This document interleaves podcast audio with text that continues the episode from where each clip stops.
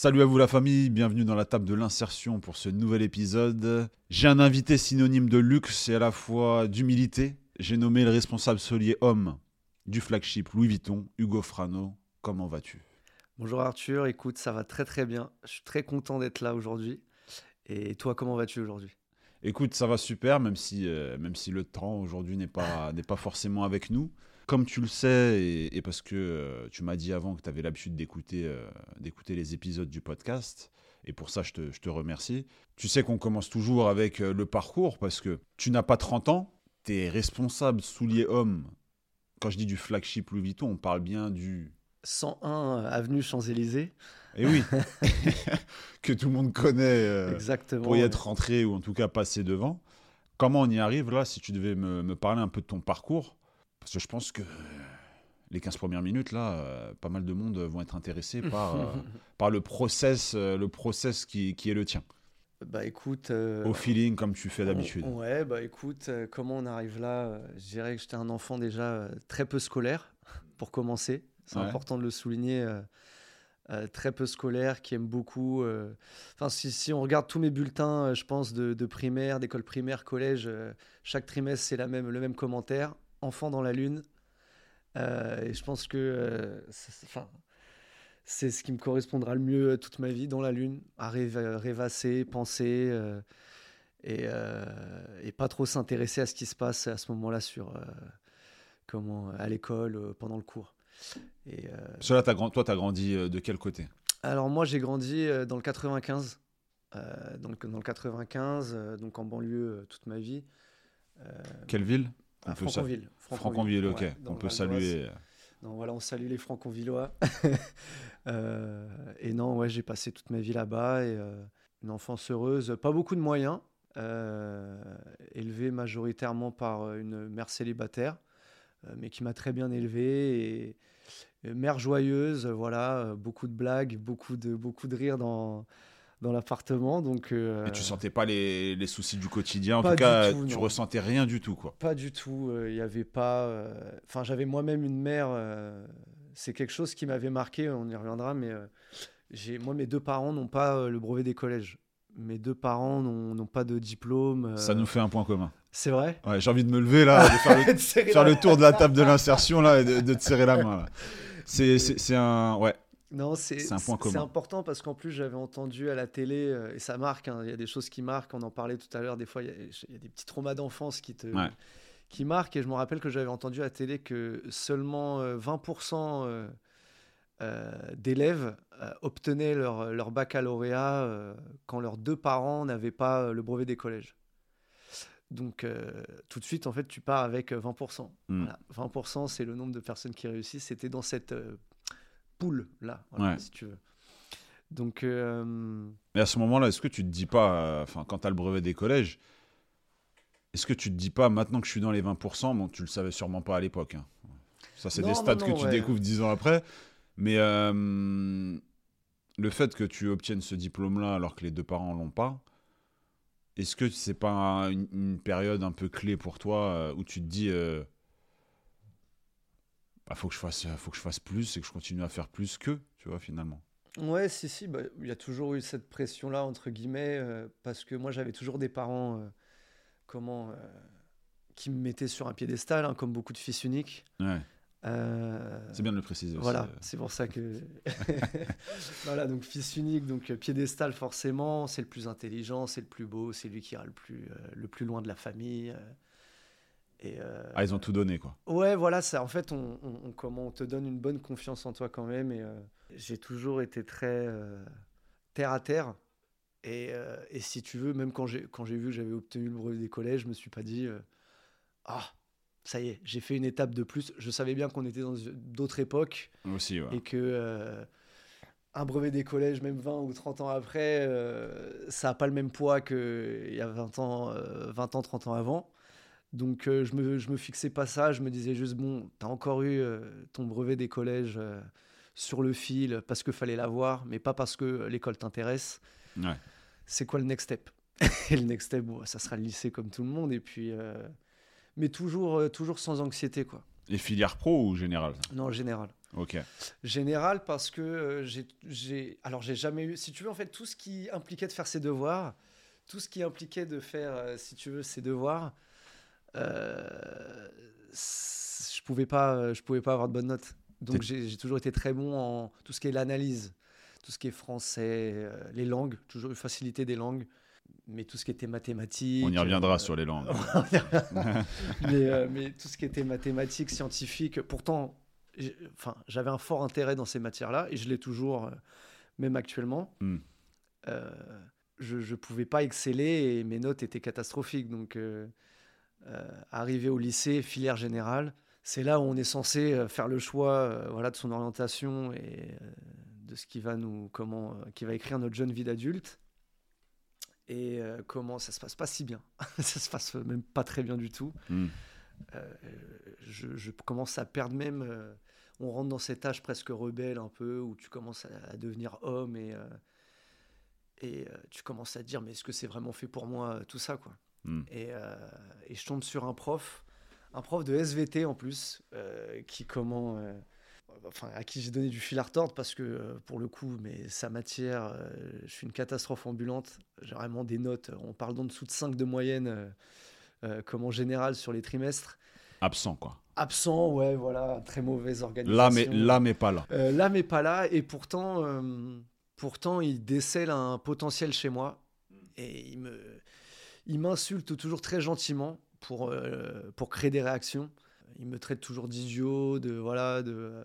Parce qu'il sait qu'il peut le faire. Il sait qu'il peut le faire et, euh, et, au final, a raison. Euh, il sait qu'il peut créer des réactions chez moi.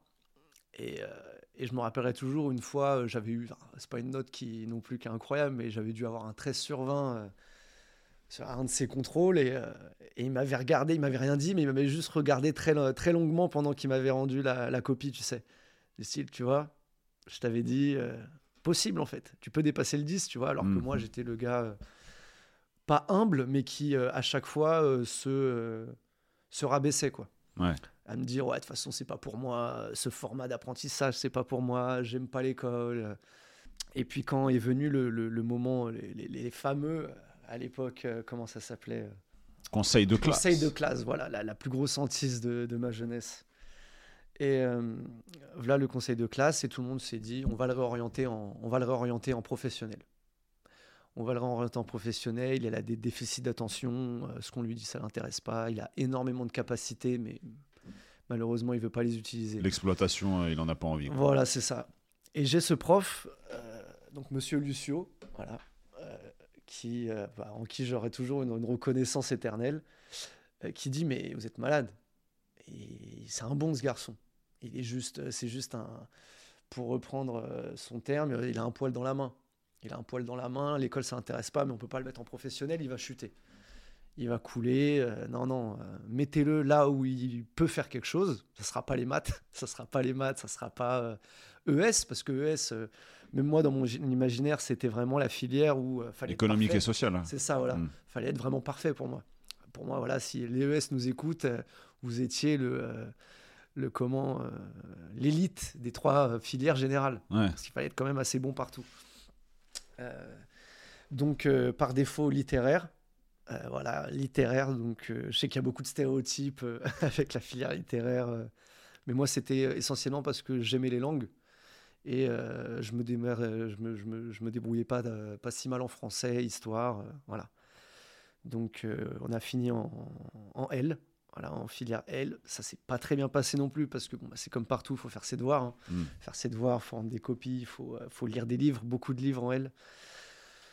Parce que j'avais un, j'avais un goût naturel pour la lecture, donc c'était pas très gênant. Et, euh, mais bon, partisan du moindre effort. Euh. Ouais, t'es la team, je rentre de l'école, je jette mon sac à dos sur le lit et. Totalement. Et après, je m'occupe à la maison ou je sors dehors. Je sors dehors, voilà, j'ai féru de sport, hein, donc foot, basket, euh, foot américain. Merci de préciser. Voilà, ouais, non, il fallait. et euh, donc, euh, ou jeux vidéo même, hein, même l'hiver, hein, si on pouvait pas sortir parce qu'il faisait trop froid, jeux vidéo, tout ce qui m'empêchait de faire en fait mes devoirs. Hein, et arriver au bac, là une boule au ventre. Et on se dit, tiens, ça commence. Et, et là, je vois que je suis pas prêt. Et je me lance dans des révisions de un mois, de, un mois à un mois du bac. Je me lance dans des révisions euh, incroyables. Rattrapage. Et je loupe mon rattrapage d'un point. Je fais appel quand même. Ça serait bête de pas faire appel. Et on me dit, euh, nous mettrons, au vu de votre dossier, nous mettrons autant d'efforts dans votre appel que vous en avez fourni pendant votre année scolaire. C'est si bien formulé. Voilà, j'ai encore, tu as vu les, euh, ouais, ouais. les, mots, euh, les mots en tête. Donc euh, voilà, je, savais que ça voulait dire t'es gentil, mais t'as rien, as rien fait de ton année, donc je vois pas pourquoi on t'aiderait. Refais-en une ou dégage. Et donc là, clairement, je me rappelle, j'étais chez un ami, donc c'était l'été, on était au mois d'août et je savais pas quoi faire. Je me disais pourquoi se battre en fait, c'est quelque chose que j'aime pas, c'est faut, faut, faut, pas croire que euh, comment ça va s'améliorer euh, voilà, juste parce que je le décide tout de suite. Et puis j'ai un ami euh, qui était avec moi à ce moment-là et qui me dit Mais réinscris-toi, qu'est-ce que tu t'en fiches C'est juste un an. Et t'en as besoin. Et voilà, enfin, le discours du baccalauréat. Quoi. On le salue. Voilà, et donc je vais chercher mon dossier scolaire au lycée parce qu'il fallait le récupérer à ce moment-là. Et je tombe encore sur Monsieur Lucio. Euh, pourtant, on était fin août, il n'y avait pas vraiment de. L'homme qui, qui, croyait en toi. L'homme qui croyait en moi. Mais il a, il a, une place importante parce qu'il me voit, il fait Ah, viens par là. Donc il savait que j'étais là sûrement pour récupérer un dossier, mais là, il voulait pas qu'on passe par ça, il voulait que j'aille avec lui pour me réinscrire. Euh, ah oui, il voulait te forcer. Euh... Tout de suite, ce jour-là, juste après avoir récupéré mon dossier scolaire. On, va, le, donc, on va, le, retrouver, ce monsieur Lucio. Là. Et... Ouais, non, mais je, je, je, pense souvent justement à retourner à mon ancien lycée, pour voir s'il est toujours là d'ailleurs, et puis. Euh, ouais, ouais, et, et, lui, lui dire, parce que c'est pas toujours qu'on on peut exprimer notre reconnaissance, euh, notre gratitude euh, aux gens qui ont un vrai rôle dans notre vie. Bah, surtout avec leur quotidien. C'est ça, voilà, on se laisse vite, on en parle. Avec, ouais. On en parle, voilà, comme ça, des podcasts, ou des repas de famille, mais, mais on va, on va pas on va peut-être pas euh, aller directement remercier la personne, il faudra que je le fasse. Et, euh, et donc il me dit, euh, voilà, là, un discours un peu plus paternel, il me dit, écoute, tu peux pas passer à côté de ça, tu as les capacités, tu peux largement même avoir une mention si tu veux. réinscris-toi. Donc je me réinscris. L'année d'après L'année d'après, écoute, je vais pas mentir, quand même pendant les quatre premiers mois, il y a un vrai effort il y a un vrai effort de ma part de le rendre fier lui déjà. et, euh, et, donc il y a du mieux. Euh, je suis déjà, euh, je suis pas vu comme le cancre et comme celui du fond de la classe, comme c'était le cas très souvent. j'étais un peu plus, j'étais un peu plus comment intégré dans la classe. Et là, du coup, tout roule. Tout roule, mais t'attrapes le bac. J'attrape le bac, ouais. J'attrape le bac, non, non sans rattrapage quand même mais avec euh, une quantité de points risible comparé à l'année d'avant. Quoi. L'année d'avant, je partais en mission impossible, on était en mode Tom Cruise. Mais c'est pour ça que je dis l'attraper, hein, parce que tu l'as vraiment, euh, voilà, tu l'as saisi. Quoi. Ouais, je l'ai saisi, j'ai sorti, tu sais, la main de la terre, un peu, si je devais imager le, truc, après qu'on m'ait un peu enterré. Et, euh, et puis je me. J'ai, Monsieur Lucio, du coup, t'as. Voilà, m'a, attrapé. Et, euh... t'a sorti complètement. Exactement. Et donc, ensuite, voilà pas mention, non. Non, non, rattrapage. J'aurais pu, euh, avec la, les, les, points que j'ai rattrapés au rattrapage, la moyenne aurait pu avoir une mention, mais tu es exempt de mention quand tu passes ah oui, par parce rattrapage. Que quand tu, quand tu retapes une année, ouais. tu passes sur les matières que tu n'as pas euh, validées. Euh, non, non. Ou t'es repassé Tu sur repasses tout. encore. Tu sais, tu avais des points de première, tu avais un bac de première, un bac de français. Et en gros, ces points-là, as déjà, tu pars déjà avec un malus ou un bonus. Bon, moi, euh, pas besoin de préciser. Ok, bah, je pense, ouais, ça a changé entre temps. Parce que maintenant, c'est Oui, sûrement, continu, ça a dû changer. Maintenant, tu rates, euh, enfin, tu, tu rates trois matières, tu repasses uniquement sur les trois matières que tu as ratées l'année Ouais, d'avant. là, là je, je devais choisir deux matières. Hmm. En fait, si tu veux arriver au Ouais. rattrapage, on m'a demandé qu'est-ce que tu veux choisir. J'avais choisi histoire et philosophie parce que, bah, ah, écoute, euh, c'est pas par, euh, c'est pas par show-off, mais c'est plus parce que philo, c'était euh, coef 8 ou 12, il me semble, quelque chose Ouais, d'incroyable. big coef, quoi. Très gros coef en L. Et il me semble que ah, en, en copie, j'avais eu peut-être 8 sur 20. Hmm. Et dans mes calculs, déjà, je m'étais dit, si tu arrives à avoir un 10 ou un 11, tu as déjà ton bac. Ouais. Ensuite, l'histoire, c'est du bonus. Et l'histoire, c'est un coef 5 ou 6, il me semble. Et là, au moment où, où- où tu, tu as le bac, Ouais. qu'est-ce que tu enchaînes? Parce que j'ai étudié un peu ton profil, hein, Ouais. tu te doutes bien. hein. Euh, et quand j'arrive sur ton profil, Ouais. je vois que ton parcours scolaire s'arrête à bac plus 2. Ouais. Et moi, ça m'a frappé tout de suite. parce que forcément, responsable, soulier, homme, on t'a pas mis, euh, on t'a pas mis à perpète, hein, on t'a mis euh, avenue des Champs-Élysées. Je me suis tout de suite dit, qu'est-ce qu'il a de spécial? Parce que bon, comme je l'ai dit juste avant, t'as pas 30 ans. Euh, je les ai eus. Hein. Tu les as eus? Je les ai eus, je viens de les avoir. Quand ça? Il y a 5 mois. Ok. Mais je voulais pas te corriger au début, je me suis dit on vient de commencer. aïe aïe aïe, je vais devoir revoir mes fiches. Mais ouais, voilà. Mais 30 ans pile, oui, en plus, t'es génération 93 comme moi. Ouais. Donc, t'es mon aîné, Hugo. C'est ça, voilà, quelques mois. Euh. Toi, donc, Bac plus 2, t'as fait quel. quel c'est quoi, un BTS hein? Non, non, j'ai fait, euh, j'ai fait une licence de culture et civilisation euh, hispanique. Ok. Donc, en réalité, après le bac, très heureux. Là, pour le coup, très, très heureux. et vraiment, je sens que j'ai fait quelque chose pour mes parents. Là, il y a une fierté que, que, que j'ai jamais provoqué, je pense, euh, chez mes parents, enfin, surtout chez ma mère. Euh, j'ai un père un peu plus stoïque. Ouais. Mais euh, voilà, pudeur, voilà, pudeur paternelle. C'est ça. Ouais. Je me rappelle ses, ses premiers mots, c'était euh, "T'en as de la chance, toi." Voilà. C'était l'encouragement à sa façon. ouais, mais si tu l'entends jamais, en vrai, toi, ça. Ouais, non, mais voilà. Mais, mais pour ma mère, par contre, c'était juste incroyable. Et et là, euh, la question, euh, comme tu viens de dire, la suite. Et euh, là, il y a un gros blanc dans, ma tête. Je me dis, bah ouais, Monsieur Lucio, c'est bien. C'est bien, Monsieur Lucio, vous avez vu. J'ai réussi, mais maintenant quoi? Maintenant, et là, fidèle à moi-même, je prends la facilité. Je prends ce qui me fait, ce qui me, me, donnera le moins de fil à retordre au niveau des devoirs à la maison donc euh, je prends euh, voilà l'histoire et euh, en gros culture civilisation hispanique, c'est un gros mélange de linguistique et d'histoire. C'est réellement de la linguistique dans le sens où tu as des cours de traduction, des cours de thème. Donc on dit thème, c'est-à-dire où par exemple on va te mettre un texte biblique espagnol. Hmm dont tu n'as pas tous les, euh, tu ne connais pas tous les mots. Hein. C'est très dur. Je pense que même un, Français ne connaît pas tous les mots bibliques français euh, forcément. Donc, euh, et il fallait la traduire en français dans les bons termes et que le sens et la compréhension soient bonnes. et tout ça avec un petit peu d'histoire, donc des, des, des, des civilisations hispaniques. Et l'année d'après, après avoir validé, j'ai changé, mais en civilisation anglophone. Ok.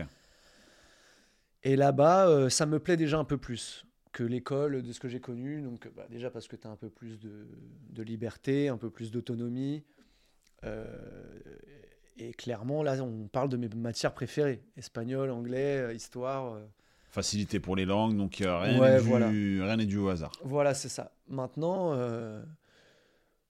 on te demande quand même des devoirs à la maison. On te demande quand même beaucoup de d'implication personnelle. Et là, tu redescends sur Terre. Et là, je me dis, putain, tu, reviens dans tes anciens C'est ça. Et, et, comme je t'ai dit, euh, enfant dans la lune, toujours rêveur, je comprends pas qu'en fait, euh, quelqu'un qui demande rien comme moi, qui, qui gêne personne, qui qu'on me demande en fait de, de... qu'on vient de te faire chier. Ouais, clairement. Un ça, je voulais pas te dire les mots, mais voilà, c'est ça. En tout cas, toi, tu, tu, ressentais tout ça. C'est ça. Moi, limite, c'est presque avec mon cerveau de, de, voilà, de jeune homme de 19 ans, tu te dis, mais attendez j'ai un j'ai comment je veux juste mon diplôme quoi voilà c'est ça puis, puis j'ai une personne à construire aussi là j'ai des choses à penser j'ai des choses à réfléchir j'ai envie d'aller au bout des choses et là euh, je dois repartir dans l'histoire des conquistas euh, enfin voilà euh. et au final il y a quelque chose de très important d'ailleurs que voilà que j'ai pas dit on y arrive hein, très c'est la petite transition j'avais un job étudiant en même temps donc mon premier job étudiant moi ma mère travaille chez Carrefour Ok. Toujours travaillé chez Carrefour. Donc, euh, mon stage de troisième, Carrefour. Euh, premier job à 18 ans, Carrefour. Donc, euh, mise en rayon, manutentionnaire. Voilà. Et, c'était très important. Et ça a été une, je dirais, un comment, je dirais pas une tactique hein, de ma mère de me montrer le monde du travail comme ça tout de suite. elle, il fallait en fait. Moi, j'ai deux, comme j'ai dit, hein, j'ai deux parents, ils n'avaient pas le brevet des collèges. Le travail, c'était super important. Hmm. Euh, très très important même. J'ai un père qui, a, qui était un paramilitaire. Donc pour ceux qui ça parle, c'est voilà, c'est les parachutistes, c'est vraiment une rigueur. Euh, très forte. Et, lui, il me disait toujours, tu sais, pour toi, j'ai un plan B. Hein. Toujours ça, l'armée. Ça nous, fait, ça nous fait deuxième point deuxième point commun Ah ouais, c'était pas la menace du l'orphelin, enfin, la menace du, de l'internat ou quoi, non, c'était euh, l'armée. Hmm. L'armée tout de suite. Et euh, comment. Ça te dérangeait ou pas l'idée de ce plan B? Ouais, clairement. Ouais. Ouais? Ouais, ouais, parce que. Euh, Liberté, tout ça, tu te sentais que. en fait, euh, moi, ce qui me gênait déjà très jeune, euh, c'était qu'on on me blâme autant, si tu veux, pour être dans la Lune. C'est quelque chose qui, qui me dérangeait, en fait. Oh là là, celui-là, toujours dans la Lune. Hmm. Toujours dans... Et en fait, ça me, ça me dérangeait vraiment parce que. Bah, je trouve que c'est important en tant qu'humain de se faire un imaginaire, tu vois. Et moi, je pense que c'est ces moments-là ou si tu veux, tu es en train de me raconter l'histoire, je sais pas moi, de Napoléon, euh, qui est très importante, il hein, n'y a pas de, souci là-dessus, mais tu me racontes l'histoire de Napoléon à un moment où je suis en train de me questionner sur pourquoi le ciel est bleu. Hmm. mais tu vois, genre, euh, ça paraît stupide, hein, dit comme ça. Ben, je pense que ça va parler à plein de gens qui, qui, qui nous écoutent. Mais, mais à ce moment-là, bah, je regarde par la fenêtre et là, tu sais, ces moments-là où tes yeux ne clignotent plus, où tu es juste pris dans des théories en boule, en boule de neige, et ça part et ça part et hop, on te ramène à la réalité des choses. Hugo Et en fait, euh, je pense que l'armée, ça représentait, euh, si tu veux, l'opposé. C'était, euh, tu te lèves à telle heure. Tu, moi, mon père, il était super rigoureux sur l'hygiène, par exemple, sur bon, ce qui est normal, hein, mais je veux dire, il pouvait me laver les pieds à l'eau de javel. Tu vois hmm. Une bassine d'eau chaude, eau de javel, on me lave les pieds. Et lui, c'est parce qu'il avait subi sûrement un trauma. Il était en Nouvelle-Calédonie à ce moment-là. Et, et si tu veux, moi, c'est quelque chose qui, qui, se dissociait de mon personnage, l'armée. Et toi, quand, quand tu arrives du coup pour euh, faire la transition, tu vois, sur euh, ce, premier job de, où tu rentres dans le luxe, ta mère, je pense, a été subtile dans justement les, les différents stages que tu as pu faire, le ah, premier bah boulot, etc. Parce que elle voulait te montrer aussi que euh, si tu fais pas le taf scolairement, ce qui t'attend, c'est de travailler avec nous, etc. Nous qui n'avons pas les diplômes. C'est pour ça que je te dis point commun, parce que moi, ma mère, ma mère c'était pareil, mon père, c'était pareil. Euh, il m'amenait, tu vois, moi, tous mes stages, je les ai faits via les, les parents, tu vois. Stage G20, j'ai fait Carrefour aussi, je crois, début lycée. Rien à voir avec ma, ma filière et tout. Mais j'avais trouvé ça. Et, en fait, le, fait de mettre des, des, Non, mais moi, ce qui m'avait frappé, ouais, c'est le fait de, de, de, tirer des palettes et je me rappelle, ça m'a frappé. Je me suis dit, je ne je me vois pas faire ça, tu vois, Toute une vie, 40 piges. Ouais, bien sûr. Et, euh, et je me rappelle, ça a été un des déclics. Et j'avais comme plan B, via la famille et tout, hein, qui me projetait, euh, qui faisait des, des planifications sur, euh, sur mon futur. il me disait, t'inquiète, il y a, y a l'armée. Moi, c'était une idée qui me dérangeait pas, mais je voulais quand même faire le taf sur le plan A pour essayer de pousser le curseur le plus haut possible. C'est ça, au fond, on voit quand même que euh, l'armée, c'est pas non plus une si mauvaise filière quand. quand, quand et puis même, tu sais, on est, on, est, on est très axé, euh, enfin, on est plutôt physique. Oui, euh, voilà, c'est pas comme si on partait de si loin pour aller à l'armée. T'aimes aussi, je pense, le challenge. Oui, totalement, non, non. Et la fraternité, toutes ces choses-là qui, qui, vont avec, les valeurs et tout, ça nous parle. C'est ça, je respecte énormément l'armée là-dessus. Hein. Ouais. C'est juste que je, je, me trouvais trop bah, dans la Lune, encore une fois. Pour, euh, pour assumer. Euh, pour assumer, euh, voilà, je sais, il y, a une partie mentale dans l'armée qui m'aurait pas dérangé. Donc, mm. comme tu dis, la partie challenge, la partie physique où il faut aller au, au, bout des choses et au bout de soi-même, mais ça, j'adore. Mais la partie canaliste et pensée, je sais pas si j'aurais pu l'assumer. Et c'est là où, du coup, on fait la transition avec, avec le monde dans lequel tu vis actuellement. C'est ça, ouais. Une fois que tu as ce bac plus 2, qu'est-ce qui se passe Qu'est-ce qui s'ouvre à toi? Bah, si tu Comment vient la première opportunité La première opportunité, euh, ça passe justement par ses premières expériences professionnelles, euh, entre guillemets, un peu ingrates. Hmm. Euh, donc, si tu veux, Carrefour, comme, comme tu viens de le dire, hein, les chaussures de sécu, les tire-palettes. ça te parlait pas du tout Non, ça me parlait pas, mais maintenant, j'ai une autre vision que toi, dans le sens où je me suis pas dit, oh là là, ça, faut vraiment pas que je le fasse. Mais j'ai, par contre, c'était mon premier salaire. Et là, je me suis dit, oh waouh, c'est bien ça. Ouais. Ça, c'est cool.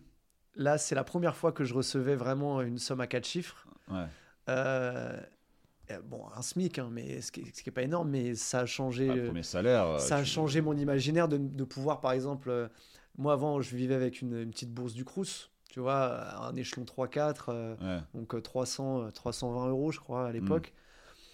Tu vas chez HM, tu vois, moi j'ai toujours, bon, le parcours, on attestera, mais j'ai toujours été passionné de, tout ce qui est mode, voilà, de l'esthétique en général. Et avec une bourse, bon, bah, tu vas chez H&M, tu t'achètes un petit truc à 20 euros, 30 euros, euh, voilà. Là, avec un SMIC, tu te dis...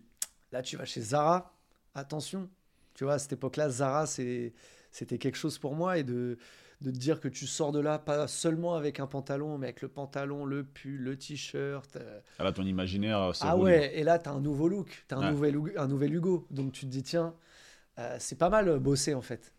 Et, et du coup, j'arrête pas. Enfin, euh, je veux dire, je continue de bosser euh, chez Carrefour. Et puis, quand c'est pas possible chez Carrefour, parce que je faisais des saisons, je faisais des saisons des, vacances scolaires, hmm. euh, j'allais à l'entrepôt de mon père. Parce que mon père a eu un. Mon père aurait pu faire un podcast avec toi. Hein. Il a eu un. Il a eu un très très beau parcours aussi. Hein, ah, mais tu sais, c'est pas à nous. Ce que je souligne, moi, c'est pas forcément. Enfin, quand je cherche un invité, c'est pas forcément la réussite. Ah oui, non, non, mais je C'est la réussite, mais aussi l'échec, tu vois. C'est ah bah après, j'ai monté une boîte. Euh, tu vois, ça s'est pas bien euh, passé. Moi, ça m'intéresse aussi parce que bah, le but, c'est de, c'est même moi quand je fais mes épisodes, euh, il y a toujours des moments qui vont m'inspirer dans, l'enregistrement. Et, j'ai une entreprise, enfin j'en ai deux. Tu te doutes bien que. Ouais, bien sûr j'ai besoin aussi de savoir c'est quoi les risques, qu'est-ce qu'il ah faut surtout pas faire. Après, ça dépend du domaine, etc. Dans, cette prise de risque, dans le sens où lui, euh, c'est aussi lui qui m'a mis un petit peu sur le, sur le, comment le, le concept de j'ai pas de diplôme, c'est pas grave. Hmm. J'ai pas de diplôme, c'est pas grave. Il avait un adage que je peux pas, enfin, je peux pas répéter, il est très vulgaire, je sais pas, mais ça implique un couteau. Voilà, ça implique un couteau. Euh, peut-être que ça parlera à certains, mais il disait souvent euh, sur mon CV, j'ai ça et mon couteau. Voilà. Et il disait tout le temps ça. J'ai ça et mon couteau sur mon CV. Et en fait, il, part de vigile à Tati Barbès pour finir directeur d'exploitation euh, d'un entrepôt, tu vois. Et tout ça, ça a été juste des petits coups du destin et euh, une abnégation et de croire en soi. Et si tu veux, ça m'a un peu lancé là-dessus. Et j'ai travaillé dans son entrepôt qui était, voilà, c'est de l'import-export. Hein. Tu vides des containers. Euh, donc, c'est pas mieux hein, que Carrefour tu, rentres chez toi, tu Mais euh, ascension, sans brevet, sans. Oui, voilà. Donc, tu as, cet exemple-là de, euh, malgré le manque de diplôme. Ah oui, mais après, bon, ça, mais ça reste ce qu'on appelle, euh, ce qu'on appelle des métiers ingrats.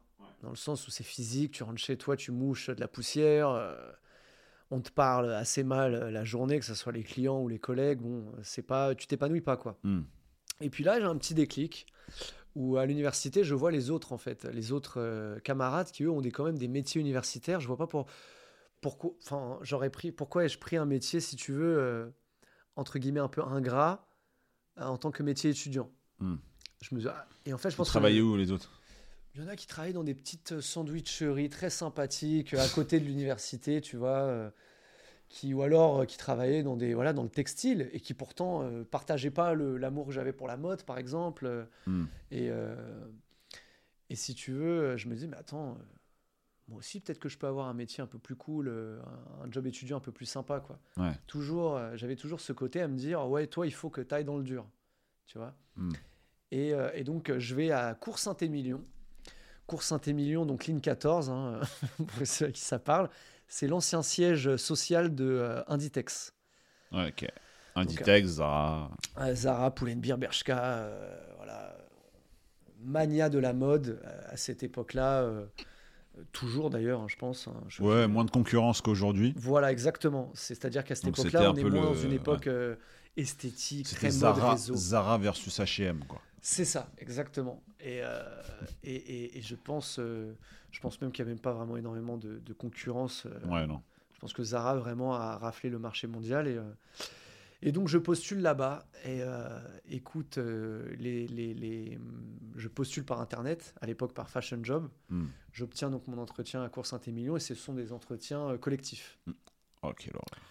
Premier entretien d'ailleurs, même pour, pour, toi. pour moi, hein, parce que le reste, c'était quand même papa-maman Piston. Piston, hein, à la Carrefour et, et l'entrepôt. Ouais. C'est pas vraiment des lieux où tu as besoin d'un entretien d'embauche. Tu as deux bras, tu as deux jambes, tu sais porter des cartons, vas-y. Hein, Surtout à l'époque, je pense. Ouais, maintenant c'est peut-être plus, un euh, peu plus, cérémonialisé. Quoi, mais, euh. Et donc euh, j'arrive à l'entretien et donc là je suis avec plein de gens, voilà, donc beaucoup de beaucoup d'Espagnols. enfin d'hispaniques plutôt, pas que des Espagnols, des Mexicains, des Colombiens. Et, et, et, là commence l'entretien qui dure à peu près 1h15. Et, et, écoute, avec humilité, vraiment, je dirais que je me sentais différent pendant l'entretien. j'étais plus, j'étais moins stressé, j'étais plus concentré sur les, les, tâches demandées, parce qu'il y avait des tâches demandées, en fait, on te demandait de comment de prendre un binôme, de comment, je me rappelle à l'époque l'exercice c'était, j'ai 5 minutes seulement, ou 3 minutes, hein, vraiment un, un laps de temps très très court, où je dois apprendre un maximum sur la personne. Et le maximum d'infos en 3 minutes. Enfance, euh, professionnel, euh, scolaire, tout. Et je dois en fait euh, vous le vendre comme mon meilleur ami 3 minutes plus tard. Et devant tout le monde. Et ensuite, je dois le faire en anglais. Tu vois. Et du coup, moi, je, je, je fais l'exercice, je le fais très très bien. Mieux que les autres, je trouve, voilà, pour être honnête. Je sors de cet entretien. 15 minutes plus tard, j'ai déjà un appel. Et moi, de base, je voulais travailler au Zara de Sceaux-Ouest, à Perrère-le-Valois. Et vu mon, niveau euh, d'anglais et d'espagnol, euh, le, le, comment la, la personne. Touristique, euh, on a dit. Exactement, voilà. Écoute, Hugo, on va, te, on va te mettre plutôt sur Massimo Dutti, flagship Madeleine. Ah oui, c'est vrai qu'Inditex, euh, c'est Massimo on pense Zara, mais oui, ils sont pleins de C'est la filière, en fait, Massimo Dutti, c'est la filière qui se veut premium, euh, qui se veut, euh, pas luxe, hein, on ne peut pas prétendre à ça, mais euh, premium de Inditex. Un Zara du luxe, quoi. Voilà. Et donc, dans le 8e arrondissement, dans, dans, le quartier de la Madeleine. Aïe, aïe, aïe. Et donc, moi, jeune banlieusard, aucune idée de où se trouve le 8e, aucune idée de ce qu'est la Madeleine, aucune idée de ce qu'est Massimo Dutti. Et le lendemain à 9h, j'ai un entretien avec le, euh, le, le, enfin, le, manager de la section homme. Ouais. Et euh, qui était espagnol d'ailleurs. Et, euh, et donc j'arrive là-bas, je prends les transports. Ça fait un peu cliché, mais tu te sens un peu indien dans la ville. Tu sais. Tu... Moi, je connaissais pas bien Paris à part les Champs-Élysées. Châtelet, les Champs-Élysées. Voilà à quoi se résumait ma, Point commun pour beaucoup de banlieusards à l'époque, surtout, encore une fois. Voilà, hein. je pense que oui, hein, tous ceux qui ont été desservis par la ligne COH, euh, par la gare du Nord ou, euh, ou la ligne C ont à peu près les mêmes points euh, de rencontre. Et, et donc j'arrive là-bas et très beau quartier, très très beau quartier, des enseignes très luxueuses que, que, dont j'étais avec lesquelles j'étais pas familière forcément. Et donc j'arrive là-bas et euh, très beau magasin et je, passe mon entretien avec ce responsable euh, qui s'appelait euh, Aitor, donc vraiment espagnol et qui me fait même un petit passage en espagnol pour voir si voilà c'est pas du pipeau sur le CV et, ça se passe super bien et et à la et l'aventure elle commence comme ça. L'aventure commence comme ça, voilà. Donc toi tu kiffes, tu te sens à ta place? Ouais, là, clairement, euh, clairement coup de foudre. En plus, Madeleine, euh, non, Madeleine quand tu découvres Paris. Euh, c'est ça, en fait, c'est la découverte. Le, le, changement est, le changement est radical. tu passes de Carrefour, Montigny-les-Cormeilles à Massimo Dutti Madeleine. Tu passes des chaussures de sécu aux mocassins. tu passes de, du gilet. comment puis-je vous aider Vous les mocassins et tout. Hein Il te demandait les mocassins. Bien sûr, bien oh sûr, oui, bien sûr. Commande de mocassins avec les petits, euh, les petits comment, pompons sur le, sur le devant, en daim, enfin magnifique. Petit costume, euh, la petite broche. Euh. Et là, et là, et là-bas, par exemple, tu, donc tu découvres ce monde-là, tu es dans une euphorie ah, qui dure combien de temps chez Massimo Dutti? En tout et pour tout, l'expérience dure trois ans. Ok. Ouais. Et pendant trois ans, ton amour pour la mode, etc., grandit, je suppose. Hein. Totalement. Totalement. Et puis, tu sais, tu tu as des avantages. C'est quelque chose que je connaissais pas d'ailleurs, ça, dans les hmm. anciens. On te dit, ah, mais tu sais que là, euh, enfin, tu peux acheter des vêtements euh, et on te fait moins 20%. C'était moins 25 ou moins 20% à l'époque. Ah, ça. Incroyable. je me dis, euh, c'est fou ça. Je vais avoir un salaire et en plus, j'ai des avantages. Mais c'est dingue. Et je suis bien habillé et je parle avec des gens différents tous les jours. Et en fait, si tu veux, je trouve cette corrélation entre intérêt personnel et intérêt professionnel. Ouais. J'ai l'impression d'avoir trouvé un métier où je peux euh, exercer ma pensée. Et euh, en plus de ça, j'ai l'impression qu'on me trouve bon à ça. J'ai l'impression voilà, que mes patrons me trouvent bon à ça. Euh. Donc, si tu veux, bah, en finissant mon année universitaire, je commence à me dire les débouchés que j'ai, c'est pas énorme. Journalisme, ça m'intéressait pas vraiment à l'époque. Hmm. prof, enfin l'éducation, pas vraiment non plus. Ouais. Tourisme, ça aurait pu m'intéresser, mais avec euh, mon cursus, c'était vraiment beaucoup du tourisme Amérique latine. Hmm. Pas vraiment les, les, les comment et les salaires, les premiers salaires qu'on m'exposait me, me faisaient pas rêver quoi. Ouais. Et je me dis alors tout ça d'études, tout ça de, de sacrifices pour ça à la fin. Tu bossais quel jour, euh, Massimo Dutti, pendant la période euh, scolaire? Alors j'avais un contrat 18 heures, Ok. donc euh, je bossais le lundi après-midi, le mercredi euh, toute la non euh, le lundi après-midi, le mercredi et euh, le samedi toute la journée. Et ensuite, j'ai transformé ça en quelques mois après en contrat 24 heures où là, je faisais euh, le dimanche également. Payé double, Voilà, triple. exactement. Et là, magnifique. Là, tu- Et peux- tu touchais la bourse quand même? Il me semble, oui. J'étais en train d'y réfléchir justement. Je me disais, est-ce que c'était légal? Est-ce que ça l'était pas? Je me, Ouais, je- non, mais je sais même pas, moi. je me rappelle plus honnêtement, Je mais il me, sais semble, même pas, il me semble que si. Il me semble que euh, je, je cumulais les deux pendant un petit moment et, et on avoisinait un SMIC, tu vois. Ouais, c'est bah, génial. Et c'était génial et c'était une période, euh, une période de ma vie où tu découvres ton amour euh, pour les vêtements encore Mm. plus. Et euh, voilà, où tu te dis, tiens, est-ce que j'aurais pas trouvé euh, le filon? Est-ce que j'aurais pas trouvé euh, ce à quoi euh, je suis bon et ce à quoi euh, je vais finir mes jours? Et là, tu décides de. Quitter signer, euh, c'est ça. ouais. Quitter, quitter. Tu, démarres en CDI. Je démarre en CDI. Et, euh, Et tu fais combien de temps en CDI euh, plein? CDI plein, Sur les deux trois ans. Deux ans. Deux ans, ok. Et comment te, hum, pour faire la transition avec euh, avec le, je dirais pas le moment phare, mais euh, là où tu montes d'un cran. Ouais. Comment on arrive à, hum, parce que c'est là là une des parties aussi qui va qui va nous intéresser. hein. Comment tu passes, enfin comment tu montes d'un cran euh, en passant de Massimo Dutti au luxe, mais au luxe qu'on connaît. Alors, euh, bon, déjà, il faut savoir que Massimo Dutti, c'est une très bonne école. Mm. Euh, c'est pas du luxe, mais en termes d'image, en termes de, euh, de procédure de vente, de cérémonial de vente, elle se veut luxe. Hmm. Et euh, Elle existe toujours en plus à la Madeleine, je crois. ah oui, oui, tout à fait. Ouais, c'est ouais, ouais. toujours, c'est toujours le Ça me dit flagship, hein, il me semble. Et, euh, et ça se veut luxe, le service se veut luxe, euh, euh, mais on n'y est pas. Hmm. On n'a pas encore euh, tous les éléments.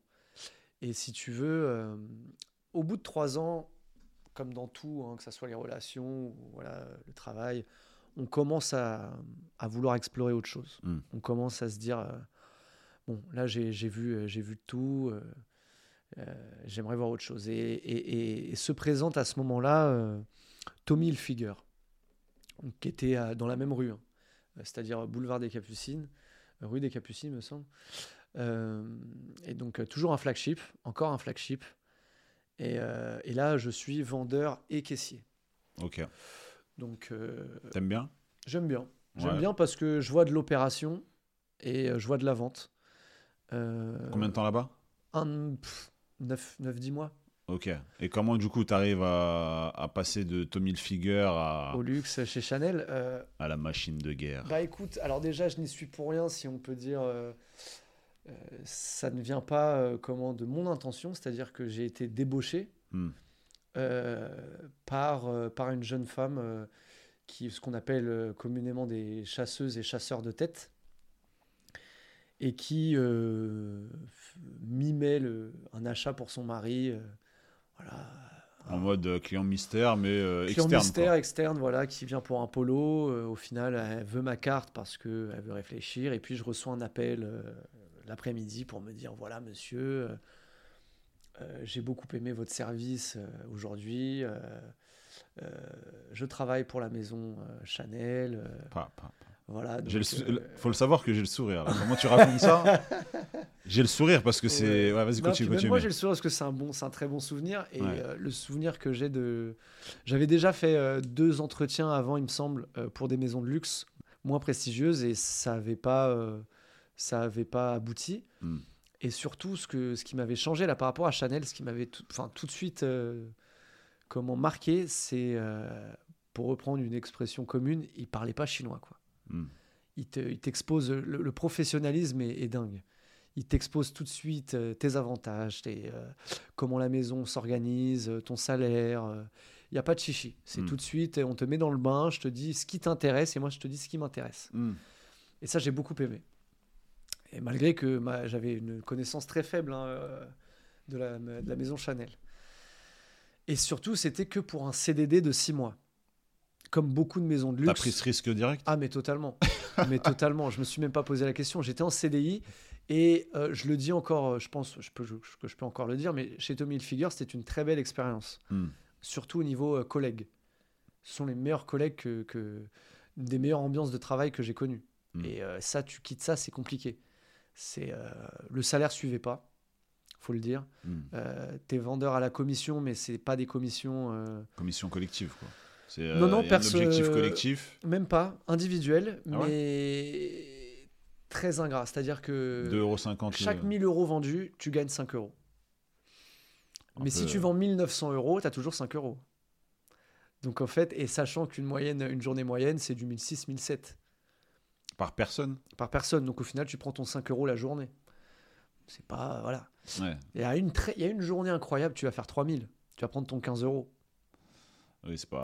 Mais c'est pas dingue. Ouais. Tu finis à 100 ou 200 euros de plus que le SMIC. euh, période de solde, et forcément, oui, tu fais une bonne paye, mais euh, Voilà, c'est. ouais. Rien à voir avec Chanel. rien à voir avec Chanel. Et, euh, et Et là, Chanel, euh, du coup, tu, tu démarres quoi? Vendeur, Caissier. caissier, Caissier, ouais. 6 mois. C'est 6 mois, voilà. On me, de- on me dit CDD de 6 mois. Où ça? Euh, à la Madeleine. À la Toujours le même quartier, ah oui. ouais. Ouais, je suis très. Bon, c'est pas le euh, flagship, hein, mais. C'est pas le flagship, mais euh, c'est une, euh, euh, c'est une boutique qui est réputée pour euh, sa clientèle locale.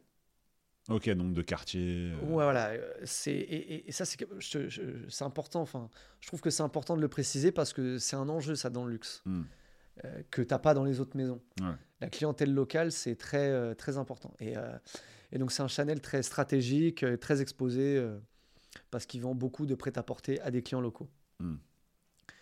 Et donc, voilà, j'accepte tout de suite. Tu, tu apprécies l'expérience caissier?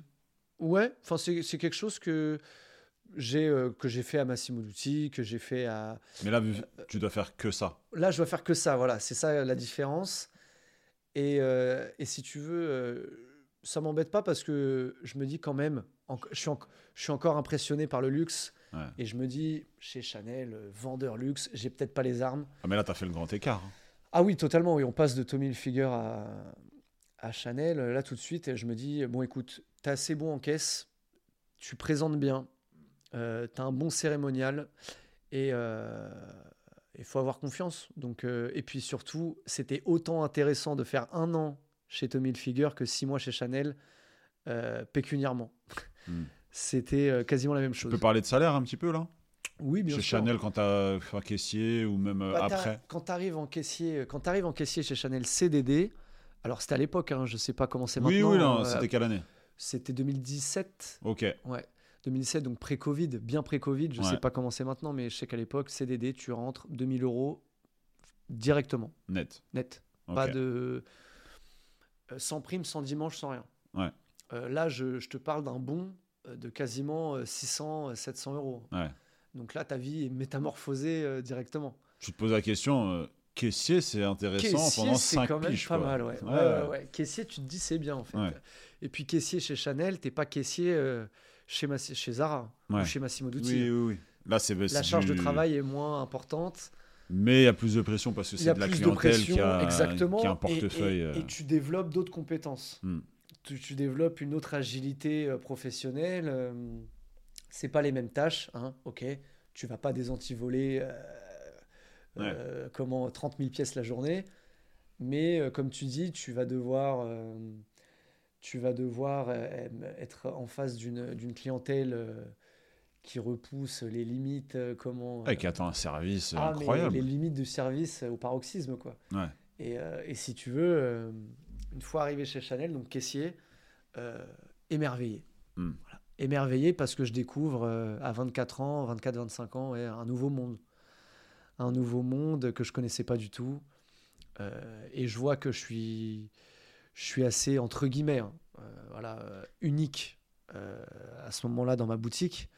C'est-à-dire que voilà, jeune de banlieue, euh, euh, hétérosexuel, euh, tu vois, c'est aussi des, des caractéristiques, euh, entre guillemets, qui, qui ont leur importance dans le luxe, tu vois. Hmm. Et, et donc, c'est des- c'est comment, c'est ouais, c'est des choses où, avec le, le- avec le recul, où je me dis, il fallait s'y intégrer. oui, en gros, tu disais hétérosexuel, banlieusard. En gros, c'est deux points qu'on voit quoi qu'on voit pas en majorité? Non, tu vois pas en majorité. Alors attention, ça dépend encore une fois du luxe. Ouais. Tu vois, je, je peux en parler, hein, c'est pas gênant, mais tu as des catégories dans le luxe. Hmm. Pas la, tous les enseignes de luxe ne sont pas logées euh, à la même enseigne, si je peux le dire. Mais euh, euh, il y a quand même, voilà, Hermès, Chanel, c'est un luxe à part. Oui, oui, en termes de qualité. En termes de qualité, c'est d'éducation, c'est un tout. Stratosphère. C'est une, autre stratosphère. Voilà, et, et, si tu veux, c'est pas Chanel, c'est pas le lieu où tu arrives le matin, tu vas parler du match de foot de la veille. Tu vas pas dire, tu vas pas parler euh, des plus beaux dunks euh, que tu as vus euh, la, nuit passée en NBA. Non, tu peux pas parler de ça. Tu vas plus parler de sujets auxquels j'étais pas très sensible avant. Et, et, ça te développe et ça, t'éduque en tant qu'être humain. Et Quel sujet? Politiques, sociaux, culturels. Des discussions de grands. Des discussions de grands, voilà, exactement. des discussions dont tu n'as peut-être pas forcément envie de parler à 9h, à, à 1h du réveil, tu vois. Et, euh, et, en, tout cas, ça t'a. Hum, je trouve que ça t'a tout de suite mis dans un, dans un moule euh, ah spécial, quoi. Ouais, totalement. C'est. Euh, on discute avec toi parce qu'ils ont senti aussi que tu avais. Ben, moi, je suis quelqu'un d'assez facile, dans hmm. le sens où je suis très souriant, très ouvert d'esprit toujours le sourire aux lèvres et je pense que ça, ça m'a beaucoup aidé et ça, c'est un conseil euh, que, j'ai, que je donne, que j'ai donné et que je donnerai toujours. C'est que euh, c'est, c'est ton c'est ta personne et ton, ton, humeur en général qui, qui détermineront, euh, qui détermineront ton attractivité. Enfin, ton attra la suite de ta carrière, en tout cas ton développement de, de carrière. Et comment les gens te perçoivent. C'est-à-dire que moi, je pense que ce qui m'a euh, aidé dans ma carrière dans le luxe au début, euh, parce que moi, je voyais toujours, hein, comme beaucoup sur Fashion Job, pour postuler à ça, il faut 5 ans. 5 ans d'expérience que je n'ai pas. Donc euh, j'arrive tout penaud, voilà, avec l'envie de bien faire, mais pas avec l'expérience de, de quelqu'un qui a déjà travaillé dans le luxe. Et ce qui fait ma force, c'est, euh, comme disait ma responsable de l'époque, ta constance dans ton humeur. On sait, on sait jamais quand ça va mal, quoi, dans, ta vie de. On peut pas savoir et de toute manière, on se dit même pas, ah, il est en train de feinter, qu'il va. Non, j'allais toujours bien, toujours le sourire, toujours un bonjour euh, qui te sort de ton ordinateur. Hmm. Tu vois, c'est très important et ça, c'est un conseil que je donne parce que c'est ce qui te différencie au final euh, de la concurrence, tu vois. Bah, c'est la définition du solaire. C'est ça, voilà, exactement. Alors ça, oui, totalement. Parce oui, que je pense que c'est un mot que... C'est un mot que j'ai appris dans le luxe. C'est un mot que solaire, je ne connaissais pas avant. Ah, c'est quelqu'un de solaire. Ah oui, ça, je l'ai entendu énormément. Et euh, c'est quelque chose qui joue énormément euh, dans le luxe. Et là où les CDI sont euh, très cher payés. Et là, par exemple, du coup, pour revenir à, à, ce parcours, il te propose quoi à la fin de, des six mois? On me propose direct... On est très satisfait de moi, très satisfait de ce que j'apporte en boutique et euh, on me propose un CDI. Hmm. Mais malheureusement, on n'a pas de CDI dans la boutique où je me trouve actuellement. Et ça leur fend le cœur. Mais euh, pour le flagship, encore un flagship, pour le flagship qui vient d'ouvrir, rue Cambon, donc rue, pour, pour, les connaisseurs, rue mythique de Chanel. En face de l'Olympia. ouais, c'est ça, c'est ça exactement, bah, qui est collé à Tommy Figure aussi. Hein. Ouais, ouais. Et donc, il y avait déjà une boutique euh, flagship, donc le 31. Et là, ils ouvraient leur nouvelle boutique au 19. Et. Euh, euh, au 19 rue comment Ouais, c'est ça. Et donc, on me, on me propose un CDI là-bas. Hmm. nouvelle expérience, ouverture de flagship. donc, je me sens honoré. Je me dis, écoute, déjà obtenir un, un CDI directement après son premier CD des Chanel, de ce que j'ai compris, c'était pas quelque chose de très commun. Et, et là, je fais quelque chose d'encore moins euh, commun. Je refuse. Et, euh, et je refuse. Et là, ma responsable euh, me regarde avec des gros yeux et me dit Mais Hugo, comprends bien que si je te, fais, si je te propose un CDI là-bas, ça veut dire que je n'en ai pas ici. Elle me dit Ici, je pourrais que te proposer un CDD. Et je lui dis Oui, mais je suis à la maison ici. Et moi, ça, c'est important. Je lui ai dit Mais si je prends, parce qu'elle avait qu'un CDD de un an, sachant qu'on peut accumuler seulement 18 mois de CDD. Ouais. Elle m'a dit, d'accord. Mais dans que- un an, est-ce plus que là. tu comprends qu'au bout d'un an, si je n'ai toujours pas de CDI à te proposer, je ne saurais pas quoi faire Et je lui dit oui. Je lui dit, c'est pas grave. Et donc, euh, elle me dit, ok. Elle m'a fait écouter. Je fais, moi, ça me garantit au moins d'être un an avec vous ici. Et là, je vois qu'elle elle a été touchée euh, par, le, par le, comment, la décision Ah, ta flèche à. de se dire, euh, il joue pas la sécurité encore. Hmm. Il joue pas la sécurité. Il préfère rester avec nous parce qu'il a vraiment une alchimie dans cette boutique plutôt que de dire non au gros flagship et au CDI. Atypique. Atypique. Et, euh, et moi, euh, très content. Donc, euh, je reste encore un an dans cette magnifique maison. Et là, je suis à l'aise. Là, je suis à l'aise. Je prends mes marques. Avec mes collègues, ça se passe super bien. Et, et, et- je prends plus en plus d'argent. Voilà. Ce, dont je ne suis pas habitué, hein, forcément. Et le rythme de vie s'améliore et on gâte la madrée. Euh, donc vraiment. Tu, touchais plus que les parents Déjà à ce oui, moment-là? oui, oui, oui, oui. Mon père, je sais pas, je pense pas. Mon Ah oui, directeur d'exploitation, d'exploitation, il, a, il a fait son nid. Surtout si tu me dis qu'il a changé euh, ouais, ouais, plusieurs fois. Ouais. très opportuniste. Il prend à chaque fois qu'il y a une nouvelle, euh, voilà, il y va, et il monte son salaire. Et donc, non, mais. euh, Ok. Mais du coup, forcément, ouais, t'es 25 ans tout pile. euh, 25 ans tout T'as pile. déjà le salaire, euh, enfin, t'as déjà. Voilà, de se dire, je me, dis- je me faisais des calculs très simples. hein. Je me disais, euh, mes parents à 25 ans, euh, je fais plus du double de leur salaire. Ouais. Donc là, euh, forcément, tu te dis, Ah, j'ai atteint un petit checkpoint, tu sais. euh, euh, donc là, tout va bien. Ouais. La vie est belle, tout roule. Et au bout, au bout des 18 mois de CDD, qu'est-ce des- qui se passe? C'est Bah, ça qui. Tu- écoute, il n'y a pas de CDI dans ma, dans ma boutique, toujours. Et je vois beaucoup de CDD bien avant moi, qui sont arrivés après moi, mais qui repartent avant moi, car pas de CDI à la clé. Ouais. Et donc là, euh, mais moi je suis, voilà, comme j'ai précisé même en début d'interview, je suis pas un anxieux. Je suis pas un anxieux et je me dis, écoute, là, tu es fort de 18 mois de Chanel. Sur le CV, euh, T'as- tu, tu c'est vas, des, c'est des euh, maisons qui, qui interpellent. Donc, tu euh, vas sur tes 26 ans, t'es pas inquiet, quoi. Je suis Hmm. pas inquiet euh, de ce qui va se passer. euh. Et ma directrice de l'époque, euh, euh, comment euh, se bat, se bat pour moi et me crée un poste. Me crée un poste au, au printemps. Euh, assez rare, ça faut. assez rare parce qu'il n'y a pas de caissier au printemps, ça n'existe pas. Et là, elle me dit, écoute, on va te créer un poste, t'inquiète, il faut que tu restes dans la maison. CDI. Il faut que tu restes en CDI dans la maison.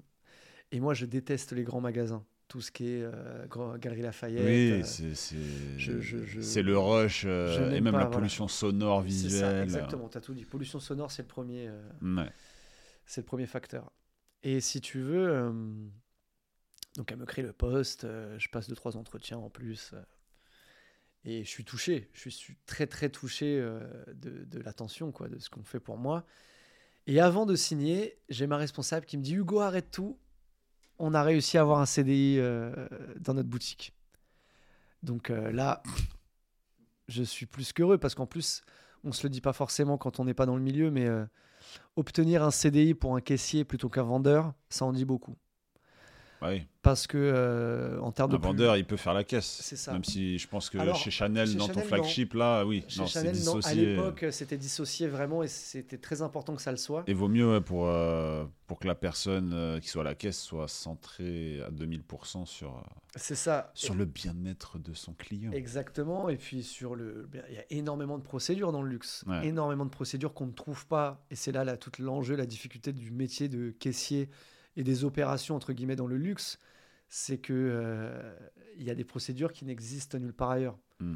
notamment pour euh, voilà dans les grandes lignes pour euh, arrêter ou freiner la revente. Mm. Voilà, dans les grandes lignes. Après, il y a plein, plein d'autres facteurs. Et, et donc là, CDI. CDI Chanel qui tombe à point, parce qu'on arrive en 2019, euh, à 6-7 mois avant le Covid. Donc tu te dis, bon, les choses sont bien faites. Et, et donc là, voilà, on est CDIsé dans ce que je pense être la plus grande maison de luxe au monde, euh, à côté de Hermès. Voilà, c'est un peu la guéguerre. Et, euh, et donc très heureux, très fier. Et là, on se dit, euh, ah, je commence à mettre un gros pied quand même. Tu commences à être quelqu'un. je commence à être quelqu'un là dans, dans le. non, genre, je me dis peut-être pas ça tout de suite, mais je me dis, tiens, j'ai un pied dans le luxe. Hmm. J'ai un pied CDI dans le luxe. Et ça, c'est quelque chose. Et on est très content. Et euh, En plus, banlieusard. Tu voilà, c'est ça. Et, Tu sors de Franconville. Je, ne m'attendais pas à voir. tu, te projettes pas là-dedans à 18 ans, quoi. Non, et tu te dis pas que tu auras un si bon salaire si vite avec un parcours scolaire si bâclé et si tumultueux. Donc, au final, rassuré. Tu vois, rassuré de se dire tiens, en fait, il faut juste que, euh, je, avec mon état d'esprit du quotidien, c'est-à-dire beaucoup de bonne humeur, euh, beaucoup euh, de curiosité et, beaucoup de confiance en ce que l'avenir peut porter, on peut arriver à des choses sympas. Voilà, sans se focaliser trop sur les échecs ou sur les périodes de mou. voilà. Et donc là, on commence voilà, une petite routine chez Chanel. Là, on commence à se dire bon, voilà, j'ai mon CDI, what's next? Et là, on commence à prendre en compétence, en confiance, en légitimité. Hmm. Et euh, donc ça, ça, ça, s'acquiert à travers le temps. Et là, tu passes de caissier à vendeur ou Non, toujours pas, parce que euh, si tu veux, euh, après, par la suite, je vois ce qu'est un vendeur dans le luxe. Et c'est, c'est compliqué. Hein. Ah, on te demande peut-être un peu plus de choses. Ah, c'est honnêtement moi, moi quand je finis mon, mon métier de caissier, j'ai à, 19h j'ai fini mon métier de caissier. Un vendeur, lui, c'est pas le cas. Hein. Ah, si le client est encore dans la ah, boutique, euh, vous ne fermez pas tant que. Mais encore plus simplement, il suffit que ton client ait un, juste un, fuseau horaire différent. Eh ben voilà, c'est fichu pour toi. À minuit, tu vas recevoir des demandes. Bah oui, en plus, tu m'avais dit euh, VIP, ici. Ah, bah c'est ça. Et là, tu. Et, et, et, si tu veux, moi, ce qui me. Ce qui me ce qui me fait changer, entre guillemets, de poste, ce qui me fait donner en compétence, ce qui me, ce qui me propulse euh, au niveau des responsabilités, c'est le Covid et j'allais y venir. Ouais.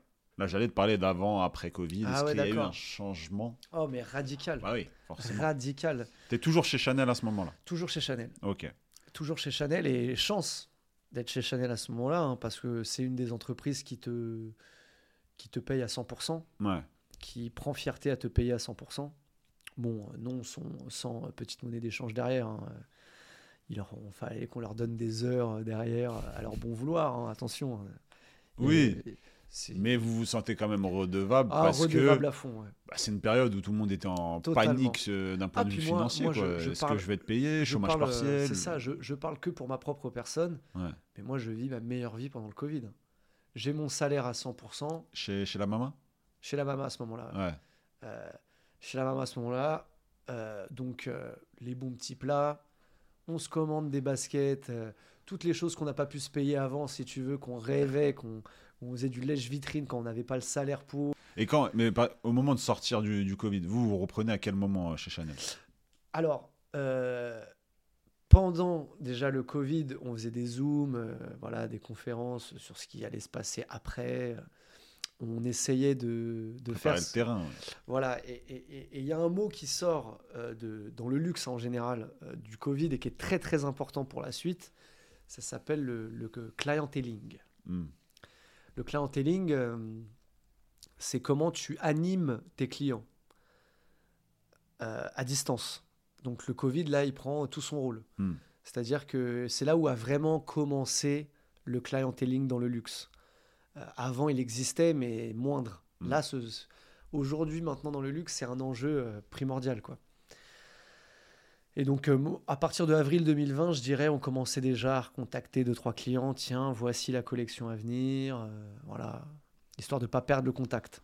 surtout euh, générer du chiffre d'affaires. Générer un petit peu de chiffre. Ou, Sachant qu'à cette période-là, digitalement, bah, clienteling, e-commerce, eh, réseaux sociaux, il y a tout ça qui a pris un coup de fouet. C'est ça qui est intéressant, c'est que Chanel est la seule, une des seules maisons de luxe à ne pas faire de e-commerce tu peux pas, ne peux pas aller sur chanel.com acheter une veste hmm. ou acheter un sac, impossible. Tu peux acheter un parfum ou une paire de lunettes de soleil, oui, hmm. mais après non. Donc c'est pas du tout sur ça qu'ils comptaient. Euh, ils comptaient plus sur la réouverture de leur euh, de leur, de leur boutique et surtout des conditions de réouverture pour qu'elles soient le plus euh, fluide possible et qu'elles rapportent le plus d'argent possible. Et donc on réouvre en mai 2020. Le, il me semble 18 mai 2020, quelque chose hmm. comme ça. Euh, donc là, moi, moralement, je prends un coup. Retour au taf. Retour au boulot. J'ai très bien vécu mon Covid et là, je retourne au boulot euh, masqué, euh, avec des plexiglas partout. avec une clientèle locale. En plus, toi, oui, caissier. Donc, caissier, Ah oui, oui, vraiment un bunker, quoi, bunkerisé. Et je me retrouve avec une clientèle locale. parce que plus de touristes, voilà, plus d'étrangers, rien. Et là, euh, je pense que tous ceux qui, écoutent et qui, euh, qui, connaissent la différence entre les deux savent que euh, c'est deux salles, deux ambiances. La clientèle locale, elle n'a pas un énorme portefeuille, mais elle a des attentes très fleuries. Quoi. Hmm. Et, et j'ai moins de collègues. Plus d'alternants, plus de stagiaires, plus de CDD. Ah ouais Ouais. Ah bah oui. Là, le, le monde du, du retail, a fait, je pense, des économies monstres à ce moment-là, ce qui était normal. Ouais, ça a compensé une partie, enfin une bonne partie du, du euh, Sous-staffé, hmm. euh, notamment euh, un baby boom, baby boom pendant le Covid, hein, les couples restent au chaud, bon, bah, ça fait des bébés, et donc mais que Chanel, qui est quand même composé, je pense, à 90% de, d'employés comment, femmes, sur le retail ou euh, tu parles. Euh, non, en général. Ok. En général, que ce soit au siège ou euh, dans, les, dans les magasins. c'est essentiellement féminin. D'ailleurs, c'est essentiel. Enfin, on ne vend que pour les femmes. Ah, c'est peut-être pour c'est pour ça aussi que tu parlais un moment de.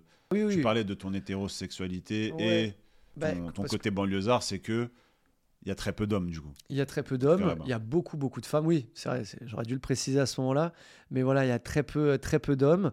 Euh, comment euh, ou sinon c'est assez rare hein. c'est assez rare et puis si s'il y a des enfin et quand il y a des quand il y a des hétérosexuels comme voilà comme moi mais aussi euh, beaucoup d'homosexuels euh, c'est c'est aussi comment sont des gens qui sont très intéressés par la mode mais chez Chanel, pourquoi il y a plus de femmes C'est parce que c'est une maison essentiellement pour femmes, créée par une femme pour les femmes. Donc c'est aussi logique que tu y retrouves moins. voilà, euh, d'hommes euh, avec des hobbies euh, d'hommes entre guillemets voilà mais mais mais oui à ce moment-là donc beaucoup de femmes un baby boom donc beaucoup de, de, collègues absentes pendant une longue période. Donc toi, plus de pression parce que... Plus de bah, pression car plus de travail, moins de collègues pour m'épauler. Et, et, donc là, je, je commence à, à, prendre confiance en moi et en mes capacités aussi parce que je me dis, hé, tu gères, Hmm. Enfin, on te fait en tout cas confiance pour que tu gères. Euh, donc, euh, je prends pas mal de, choses sur moi. Et après, on me propose même une mission euh, aux Galeries Lafayette que j'accepte parce que voilà, je voulais quelque chose de nouveau. ça, c'est moi. Après trois ans, de toute façon, j'ai toujours envie de voir quelque chose de nouveau. Donc, Galerie Lafayette, j'ai bien aimé l'expérience. Je la renouvellerai, je la renouvellerai pas parce que voilà, comme on s'est dit tout à l'heure trop d'agitation, trop de pollution sonore et compagnie. Hmm. Mais très belle expérience parce que ça m'a permis de voir ce que je valais dans euh, une autre boutique, euh, une autre structure. Hmm. Et là, euh, grosse prise de confiance en moi encore. Et retour au Bercail, donc rue Royale, donc à la Madeleine. Et je retrouve encore un petit niveau, je dirais, de, de responsabilité. Parce que j'avais à l'époque, j'avais une nouvelle responsable qui ne connaissait pas très bien le, le métier. Hmm. C'était tout nouveau. Elle venait du, du, siège. Donc tout ce qui était euh, en magasin, en retail, euh, c'est pas quelque chose qu'elle connaissait forcément. Et donc euh, j'ai presque pris le.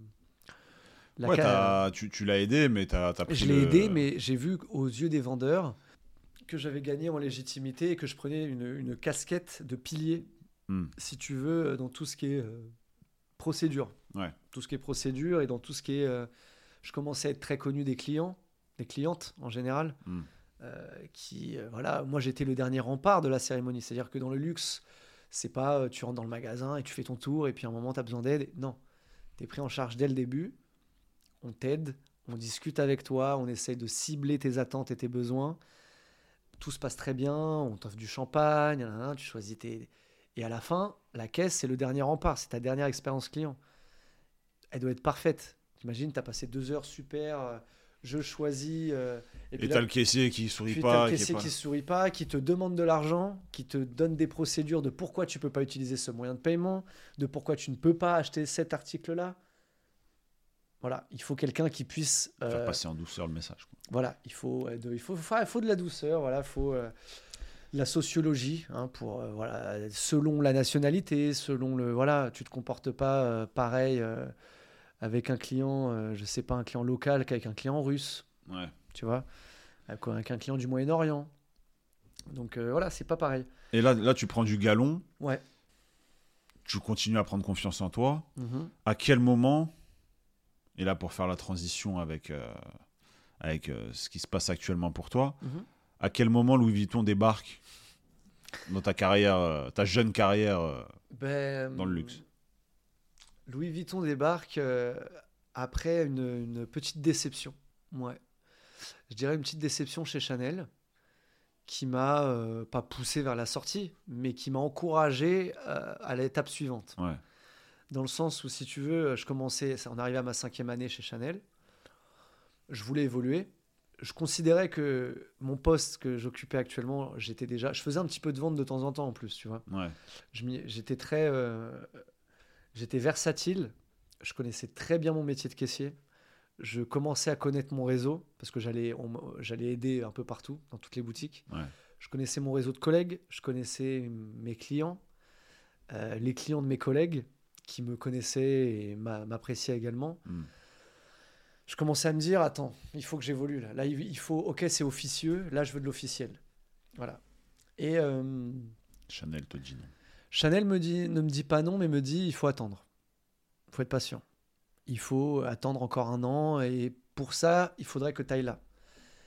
Grand magasin. Et là, je me dis non.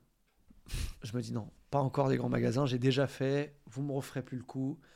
Je sais très bien. Il y a aussi un enjeu euh, comment euh, de budget. Ça, dans toutes les maisons de luxe, elles ont toutes empathie euh, du Covid. hein. Donc là, c'était pas on cherche à développer Hugo. C'était j'ai plus de caissier aux Galeries Lafayette. Trouvez-moi euh, quelqu'un qui a à cœur de faire des heures sup, qui a à cœur d'évoluer, qui a à cœur de mettre de sa personne à fond euh, et s'oublier un petit peu. Mm. J'étais pas dans cette optique-là. Là, Ouais. j'étais dans l'optique de j'ai envie de me développer, j'ai envie euh, d'être récompensé pour ces années de Covid où j'ai donné le meilleur de ma personne perso et pro. Ouais. Et à Et ce là- moment-là, euh, une chasseuse de tête encore. euh, Qui vient chez Chanel en qui tant vient que chez Chanel client. en tant que cliente. Voilà. Ouais. Euh, je donnerai pas son ou quoi, hein, mais elle a jamais cherché à me déloger de chez Chanel ou quoi. Hmm. Ça a juste été une conversation très saine. Et elle m'a dit bah écoute, on peut se boire un verre si tu veux et, euh, et on en parle. C'est ce que c'est ce que j'ai fait. Et, euh, et cette personne m'a tout de suite apporté plusieurs euh, plusieurs chemins euh, euh, dans lesquels partir. Ah ouais, j'ai trouvé C'était quoi ça- les deux? Alors, euh, alors tu en avais trois même. Tu avais le sud, donc à Nice. Ouais. Je crois que c'était Céline, qui est une maison LVMH hein, aussi. Ou bien Berluti à Paris, qui est aussi une maison LVMH. Évidemment. Voilà. 64 marques Ah, sous exact. le giron. ouais, ouais. Voilà, il y a un monopole, un luxe hein, quand Ouais. même. Euh, ou euh, Louis Vuitton.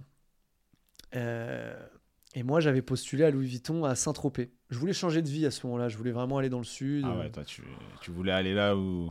Ah, do you, do you Saint-Tropez? Ouais, ouais, non, mais là, là où il y a, là où il y a du budget aussi, quoi. C'est ça, voilà. Et, euh, et donc, je postule à Saint-Tropez, je suis contacté par la RH de là-bas, euh, et au final, je me fais contacter par la RH de- des Champs-Élysées. Alors là, je me dis, oh non, Champs- Champs-Élysées, euh, encore Paris, encore. Ouais, ouais.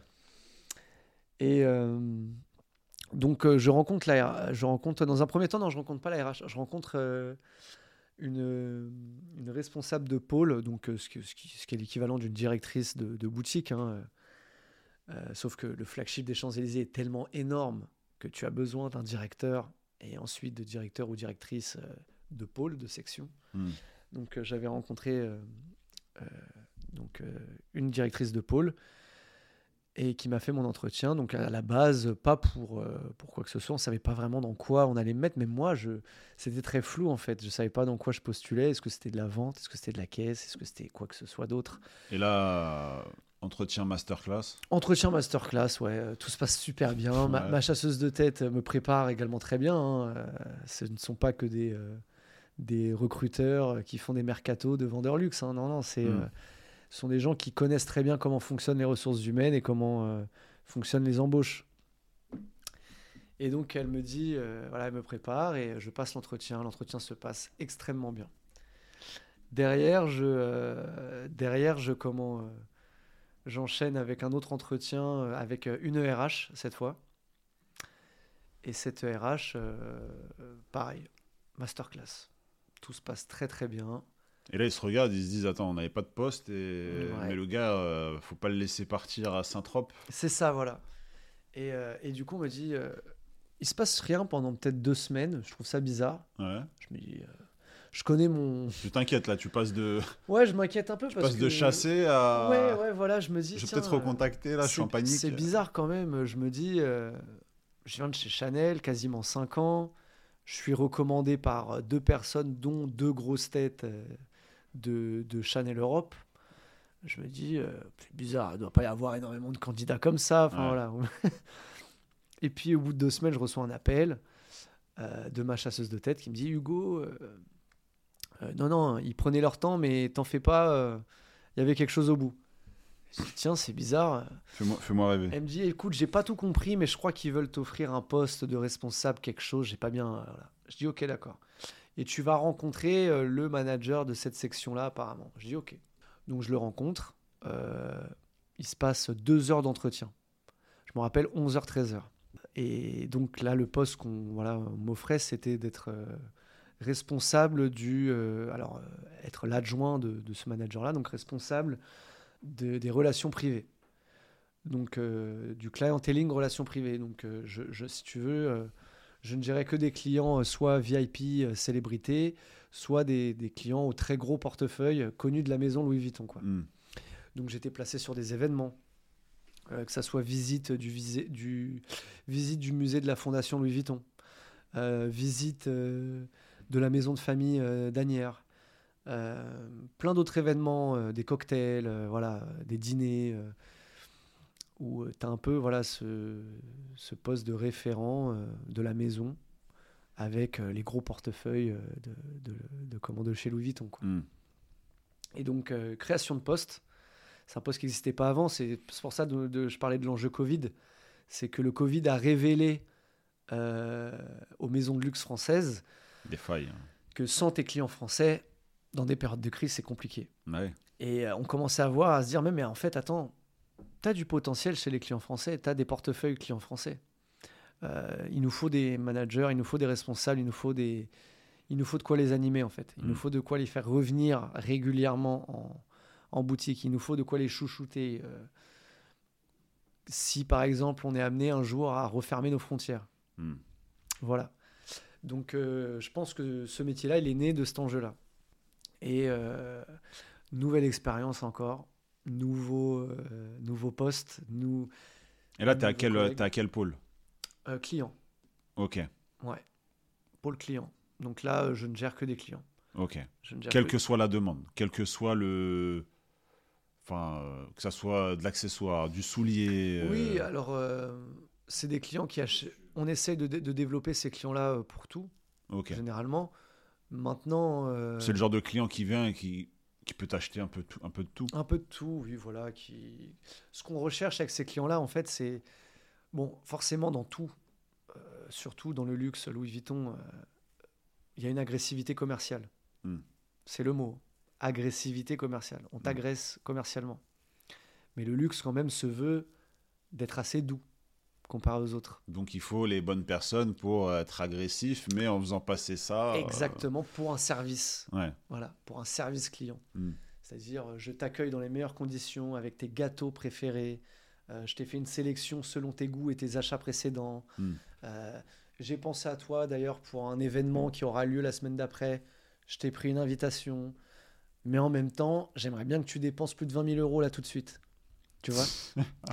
c'est tous ces enjeux-là, en fait. Oui, euh. oui, ils sont, ils sont, sont bien ficelés. C'est ça, voilà. Et, euh, et, si tu veux, euh, moi, donc, je suis plus vendeur, ni caissier, donc je suis plus sur ces enjeux-là, mais je suis plutôt sur comment développer ce client-là. Ce hmm. client-là, l'année dernière, il avait acheté pour 8000 euros. Cette année, je vois qu'il en a acheté que pour 2000. Pourquoi? Hmm.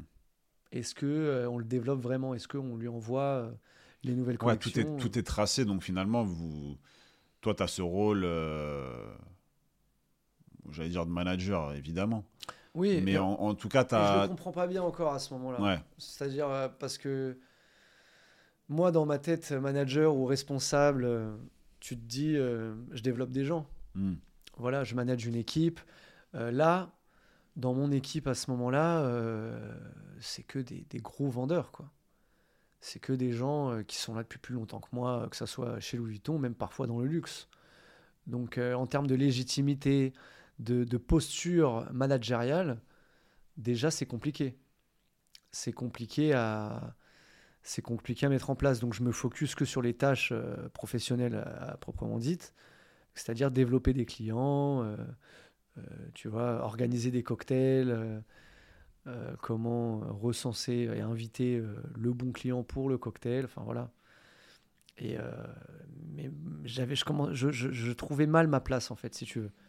J'avais du mal à, à, me situer en tant que manager, enfin que responsable. Hmm. J'avais du mal à me situer. Et, et après, j'avais, j'ai eu l'expérience de faire un, un pop-up store l'année dernière euh, où là, euh, c'est un plus petit format de boutique, donc euh, tu as plus de tâches annexes, tu es plus proche des équipes, et là, tu as un vrai rôle managérial qui se développe. Quoi. Et c'est, qui les personnalités que tu, tu voyais qu'on, peut, qu'on peut tous connaître oh, C'est très vaste. Hein. Beaucoup de footballeurs, toute l'équipe du PSG, si vous voulez. Ouais. beaucoup de rappeurs français, américains.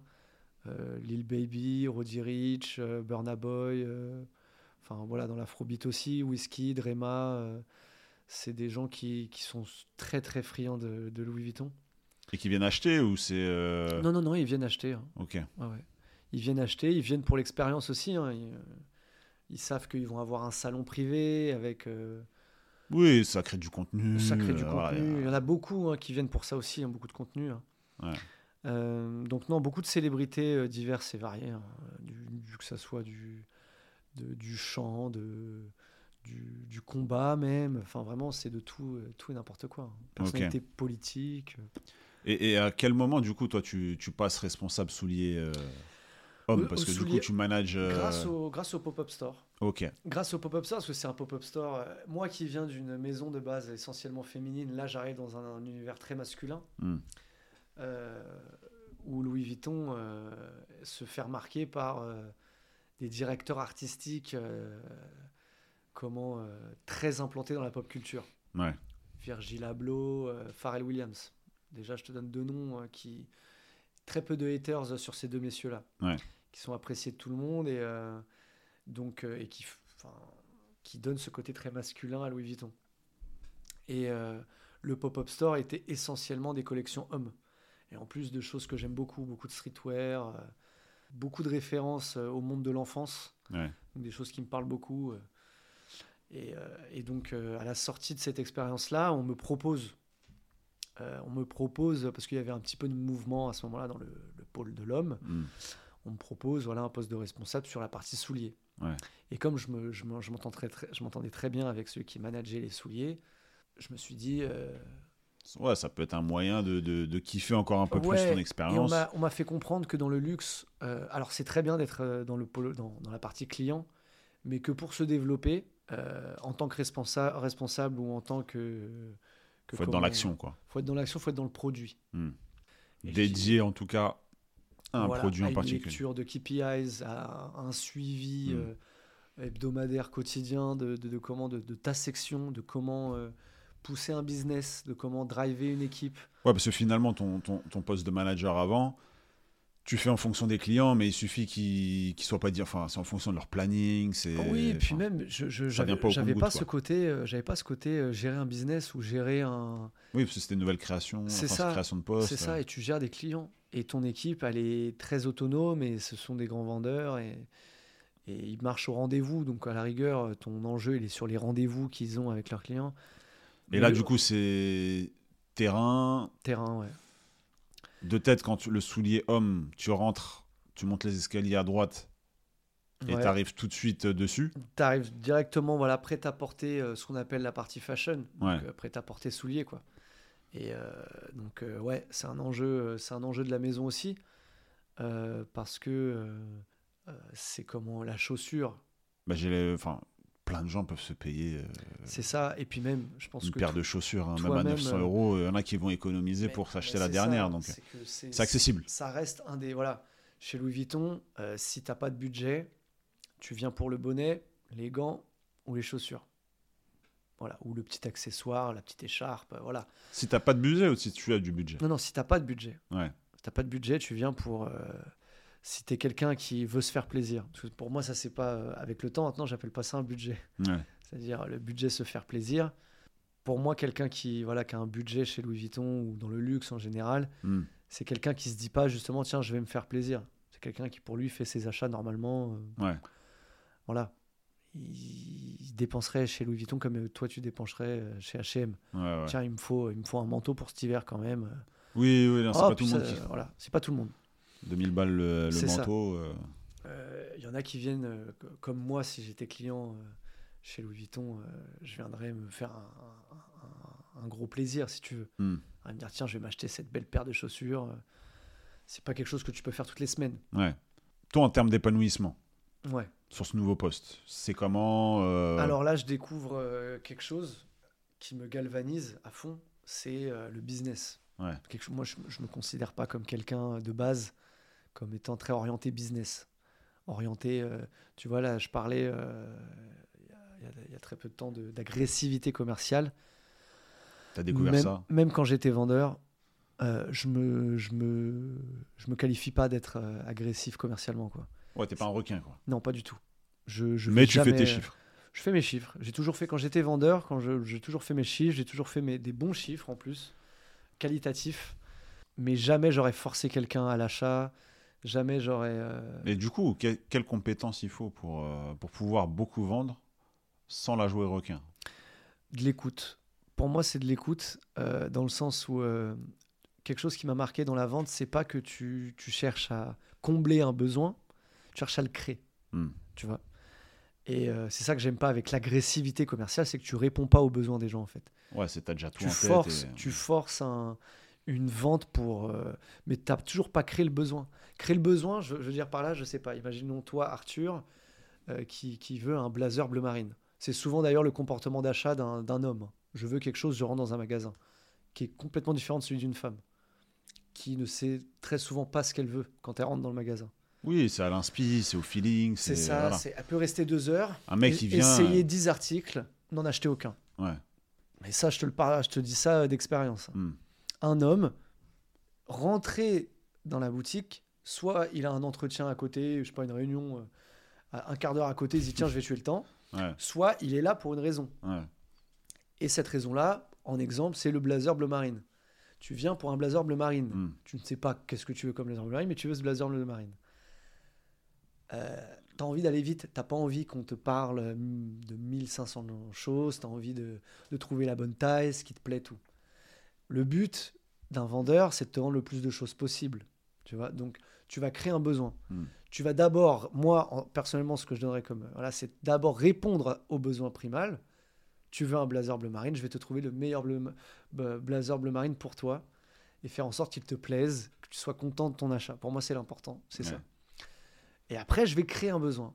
Tu sais qu'avec un chino beige, ça tirait vraiment bien ça. Hmm. Mais est-ce que tu as un chino beige? Ouais. Si tu l'as pas, attends, j'en ai un, je vais te montrer. Tu vois? Si tu en as un, ah bah tant mieux, bah tu vois, si tu le mets, là je pense à toi et à ton intérêt. Donc déjà. Oui, c'est. C'est fait subtilement, mais. subtilement, mais j'ai créé une relation, j'ai créé un, un, rapport où, si tu veux, j'essaye pas de te dépouiller de ton argent pour que tu dépenses, hmm. dans, dépenses dans ma boutique. Je suis juste en train d'essayer de faire en sorte que tu aies un bon look. Parce que de base, on est ça. Moi, de base, si je travaille dans la mode, c'est pas pour l'agressivité commerciale, c'est parce que j'aime la mode. Ouais. Tu vois? Sinon, j'aurais fait concessionnaire automobile. Hmm. Je suis pas forcément fan des voitures, tu vois. Ouais, Donc, euh, mais j'aime la mode, j'aime conseiller. J'aime euh, conseiller des petites chaussettes Bordeaux quand tu viens d'acheter une paire de mocassins marron, ou tu vois. Et tout c'est c'est comme ça que tu crées ton besoin.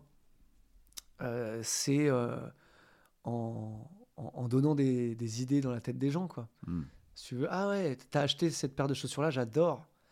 Et t'as une paire de, une paire de pantalons qui va avec? T'as une ceinture qui pourrait peut-être, euh, tu vois? Et moi, je trouvais ça super intéressant de voir que, de voir que des fois, t'as des gens qui repartent, mais avec un sourire et tellement heureux du moment qu'ils ont passé. Ah, ils, se voient déjà bluffer tout le monde dans la dans l'entourage. Ce, que je leur ai raconté, ce qu'on appelle, ce qui est très important dans le luxe, ce qu'on appelle le storytelling, c'est-à-dire euh, Coco Chanel est né à le, tu vois, euh, son inspiration première c'est ça, et c'est pour ça que dans ce vêtement-là que tu as choisi, il y a ça, tu vois. Hmm. Là, tu donnes, tu vois, parce que tu pourrais acheter, euh, un blazer bleu marine, tu l'achètes par, en as des, centaines de milliers, dans des centaines de. Il faut captiver le client en fait et hmm. lui dire, t'as pas un blazer bleu marine, là, t'as une pièce d'histoire, mon grand. Storytelling, hein, susciter l'achat grâce aux émotions. Exactement. On est des vendeurs d'émotions un petit peu euh, dans le luxe en tout cas. C'est vrai que quand tu travailles à Massimo Dutti ou quoi, tu as des clients, eux, le pull est à 100 euros. Euh, tu peux tomber sur des clients qui disent sors-moi 5 taille large.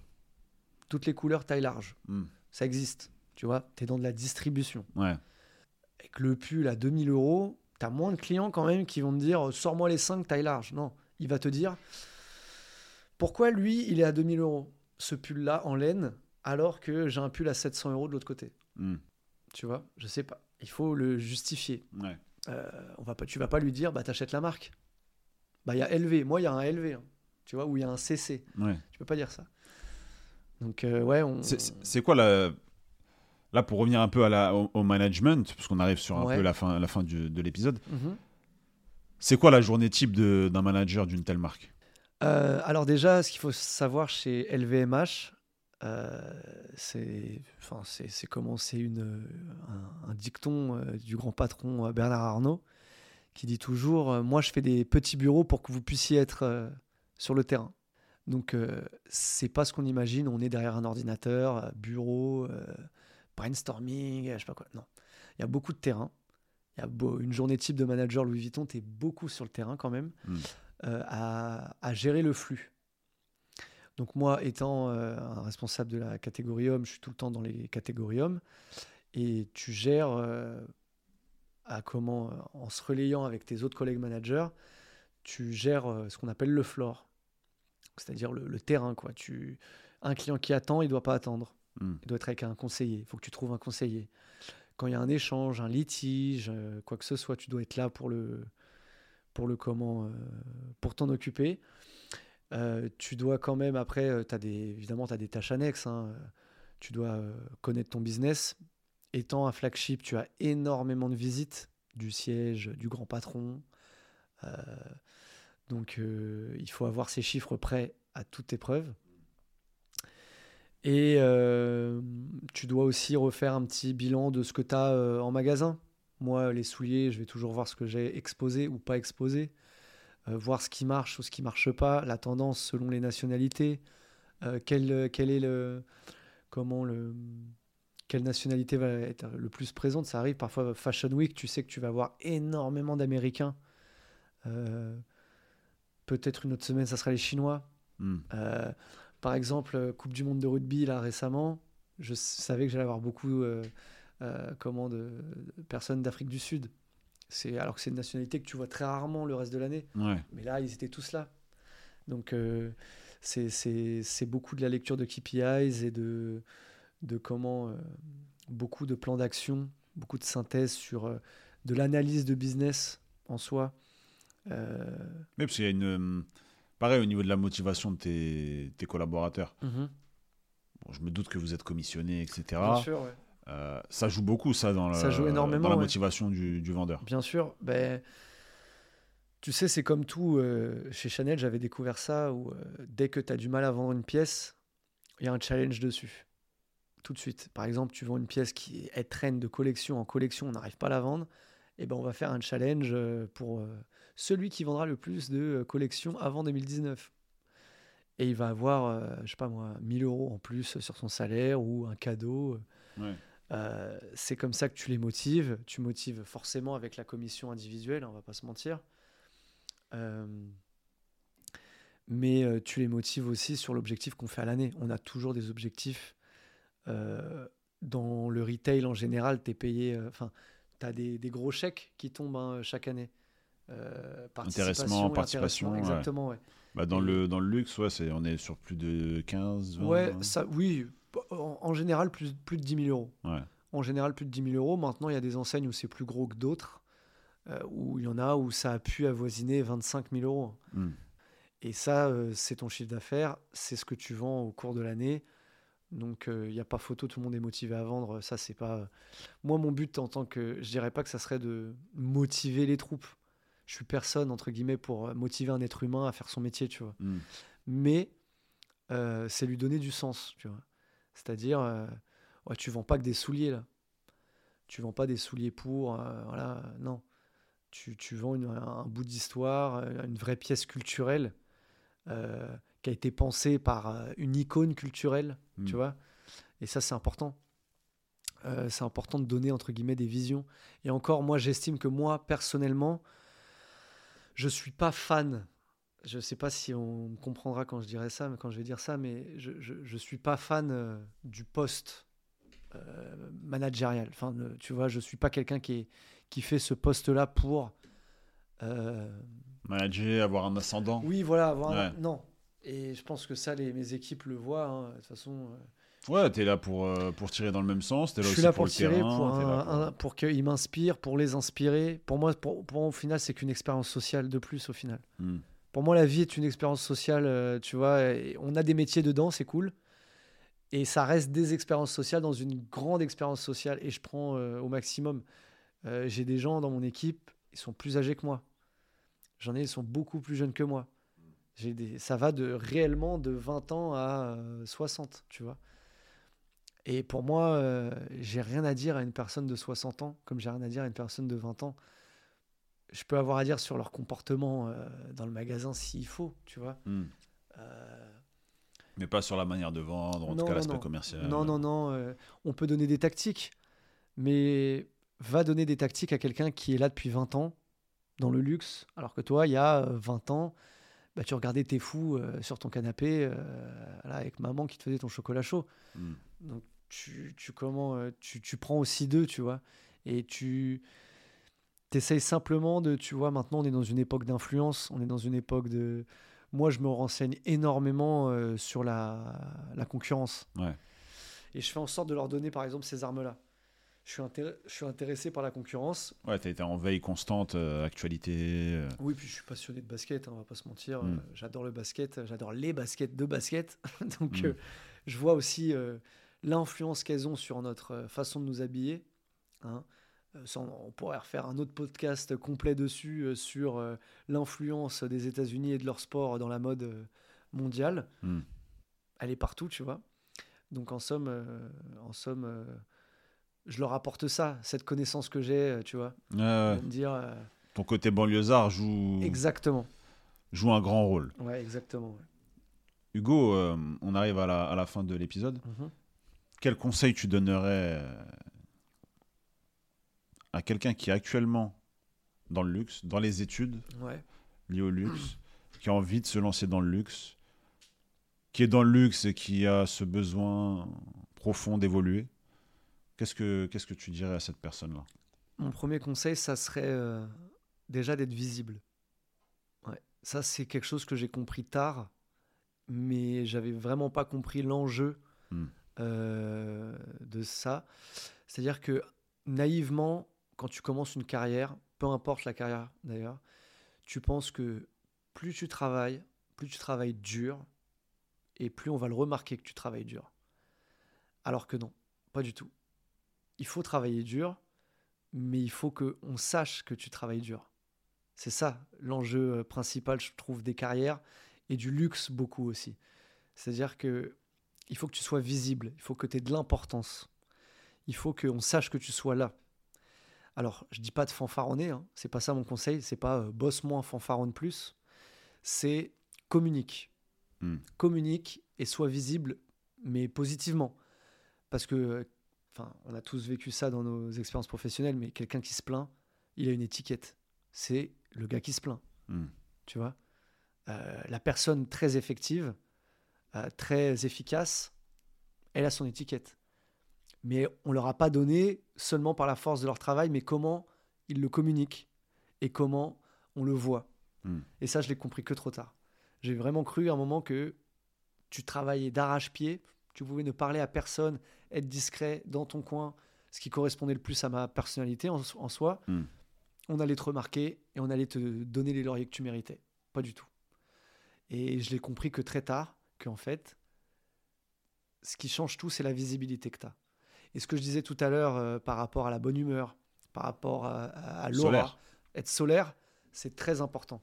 Quelqu'un, euh, si on rentre, vous prenez deux employés qui rentrent en même temps dans la même maison, euh, avec un CDD, et au bout de six mois, il faut faire un choix, et l'employé A, il fait un super chiffre, mais il a pas il n'est pas très solaire. Il n'a pas une. Il n'est pas, sociable. Pas sociable. T'as pas forcément envie d'aller vraiment vers lui. Euh, il t'a jamais raconté une petite expérience personnelle. Tu vois, enfin voilà. De l'autre côté, tu as un employé qui fait un peu moins de chiffres, mais euh, tous les clients l'adorent, même les clients qui n'a pas servi, parce qu'il a un sourire, parce que voilà, euh, qui, tous ses collègues l'adorent, tous ses collègues l'estiment. Euh, sa responsable, la première chose qu'elle pense quand elle pense à lui, c'est quelqu'un de souriant. Bah, c'est lui que tu vas mettre, euh, c'est le dossier de ce, cet employé-là que tu vas mettre en avant pour le CDI. Parce que c'est avec lui que tu te vois en long terme. Hmm. L'autre personne, elle peut faire du chiffre partout. Elle peut, le lendemain, après Chanel ou après Louis Vuitton, ou elle peut aller chez Bottega Veneta, chez Dior. c'est la même chose. On, a, on, aura, on aura comment On aura toujours des gens qui font du chiffre, tu vois. On aura toujours des vendeurs, toujours des gens qui vont faire du chiffre, mais ce que recherchent, je pense, des enseignes de luxe sont des gens qui te t'offrent une expérience humaine en plus de ce que tu viens acheter. Hmm. Tu vois? Et ça, c'est rare. Ça, ça se trouve pas énormément, surtout de nos jours, où, euh, bah, faut le dire, euh, le langage euh, prend un coup. Tu vois, la façon de s'exprimer prend un coup. Euh, tout est, tu sais moi, j'ai fait des études de linguistique, donc euh, voilà, peut-être que je parle que pour ma paroisse ou quoi, mm. mais j'ai remarqué à travers les années, c'est un autre sujet encore, mais euh, les gens ouvrent moins la bouche quand ils parlent. C'est plus la mâchoire serrée, mm. plus les dents serrées, marqué ching, mm. marqué je. Tu vois, on est plus dans un rapport euh, d'agression non verbale parfois et Ouais, après, c'est le, le contexte euh, d'aujourd'hui qui veut ça, ça aussi. Hein. Tu sais, nos France, parents, Paris. Non, puis nos parents euh, disent la même chose de nous. Nos parents et leurs parents disent la même chose de leurs parents. De, génération en génération, on perd, on perd, on perd un peu plus de. Entre guillemets, de. Je dirais d'armes pour s'équiper dans le luxe, tu vois. Hmm. Et euh, c'est ça qu'ils recherchent aussi dans le luxe. C'est une expérience hors du temps. Et, et, pour revenir à ce que tu disais euh, pour s'épanouir dans le luxe et euh, sortir du lot, c'est la visibilité. Nous, tu sais, voilà, chez Louis, chez Louis Vuitton, euh, quand quelqu'un fait une belle vente, on lui préconise de prendre une photo. Tu as fait une belle vente, prends une photo. Il y en a qui détestent ça. Il y a des gens qui sont pas photogéniques. Tu sais, tu en as connu, voilà, détestent prendre des photos, ils détestent prendre des photos il prendra pas de photos. Des photos quoi avec, euh, avec le client ou avec le produit avec, le produit. Avec le hmm. produit, tu vois. Il a vendu un beau produit, eh ben, tu prends ta photo avec ton beau produit, tu vois. Et puis voilà, grâce à sa force de proposition, grâce à ci, à ça, monsieur, euh, un tel a vendu euh, ce produit. mais la personne qui n'est pas photogénique ou qui n'est pas à l'aise en face d'un d'un d'un appareil ou qui, qui n'aime pas être le centre de l'attention, va pas se prendre en photo. Mais elle a vendu la même chose, mais on ne sait pas. Parce que tu imagines bien que dans un flagship où tu fais quasiment un million euh, la journée, les ventes, elles se, diluent. Quoi. Hmm. Donc la, l'arme, la seule arme que tu as, c'est ta visibilité auprès de, des équipes managériales. C'est, euh, tu vois, il y en a qui sont plus malins que d'autres. Hein. Quand ils savent que, je sais pas moi, quelqu'un, euh, un grand patron vient s'habiller, ils vont se dire tiens, je veux, je veux être sur le rendez-vous parce qu'ils savent qu'ils seront visibles auprès d'un grand patron et du manager, hmm. et que, tiens, euh, ce vendeur, il n'a pas peur d'être avec des grosses personnalités. Hein. Tu vois? Et ça ça, ça, change tout. Euh, ne serait-ce, je parle pas carrière, parce que j'ai même pas fini la mienne, mais euh, je parle ne serait-ce que pour la débuter, pour débuter une carrière, peu importe que ça soit dans le retail ou peu importe, la visibilité et l'aura que tu dégages. Ouais, faire preuve d'audace, c'est un peu ce que tu décris. Les compétences, j'imagine que si tu choisis une carrière ou une autre, c'est que tu les as, hmm. ou c'est qu'en tout cas, tu es en train de les développer. Mais le conseil qu'on ne te donne pas forcément, c'est soigne ta personne. Soigne ta personne. Et on est dans une époque où, limite, si on te dit euh, soit ça, ah non, euh, je suis pas authentique. Hmm. Ah non, moi, ma personne, c'est. Et on est des personnes, euh, on, est. il faut se corriger. Moi, Chanel m'a corrigé. Tu vois, je le, je le, dis toujours, Chanel, ça a été euh, plus qu'un travail. Ça m'a éduqué. Et il euh, et, faut pas avoir euh, honte de s'éduquer.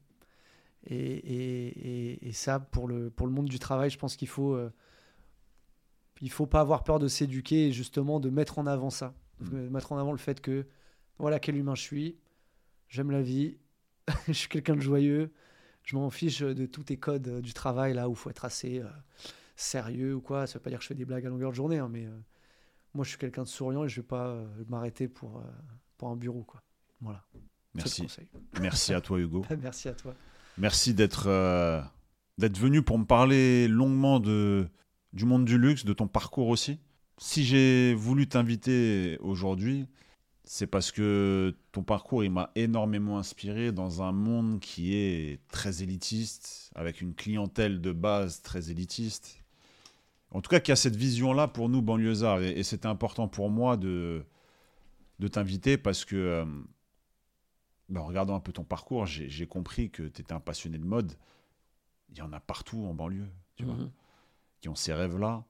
Et, finalement, euh, je sais qu'en en écoutant cet épisode-là, on peut se dire pourquoi pas moi. Mhm. J'espère. Et, c'était pour ça, moi, de base, principalement, que j'ai voulu que tu, sois là euh, sur un de mes épisodes. C'était vraiment par rapport à ça où euh, tu pars de très loin comme beaucoup, comme beaucoup mhm. d'épisodes avant toi et après toi. Mais tu t'es, enfin, tu t'es construit vraiment au fil de l'eau et via les expériences et surtout ton tempérament, ta personnalité. Et c'est tout ça, moi, que, que tu as très bien souligné. Tu vas être l'épisode le plus long. Euh, le plus long de la table de l'insertion. non, non, non, mais après, je sais aussi que ça va parler euh, beaucoup euh, aux personnes dans ton domaine. Mhm. merci à toi pour, pour cet bah épisode. Merci, hein, merci. Et euh, bah, je vous dis à très vite, la famille. Hein. Ciao, euh, ciao. À bientôt. ciao.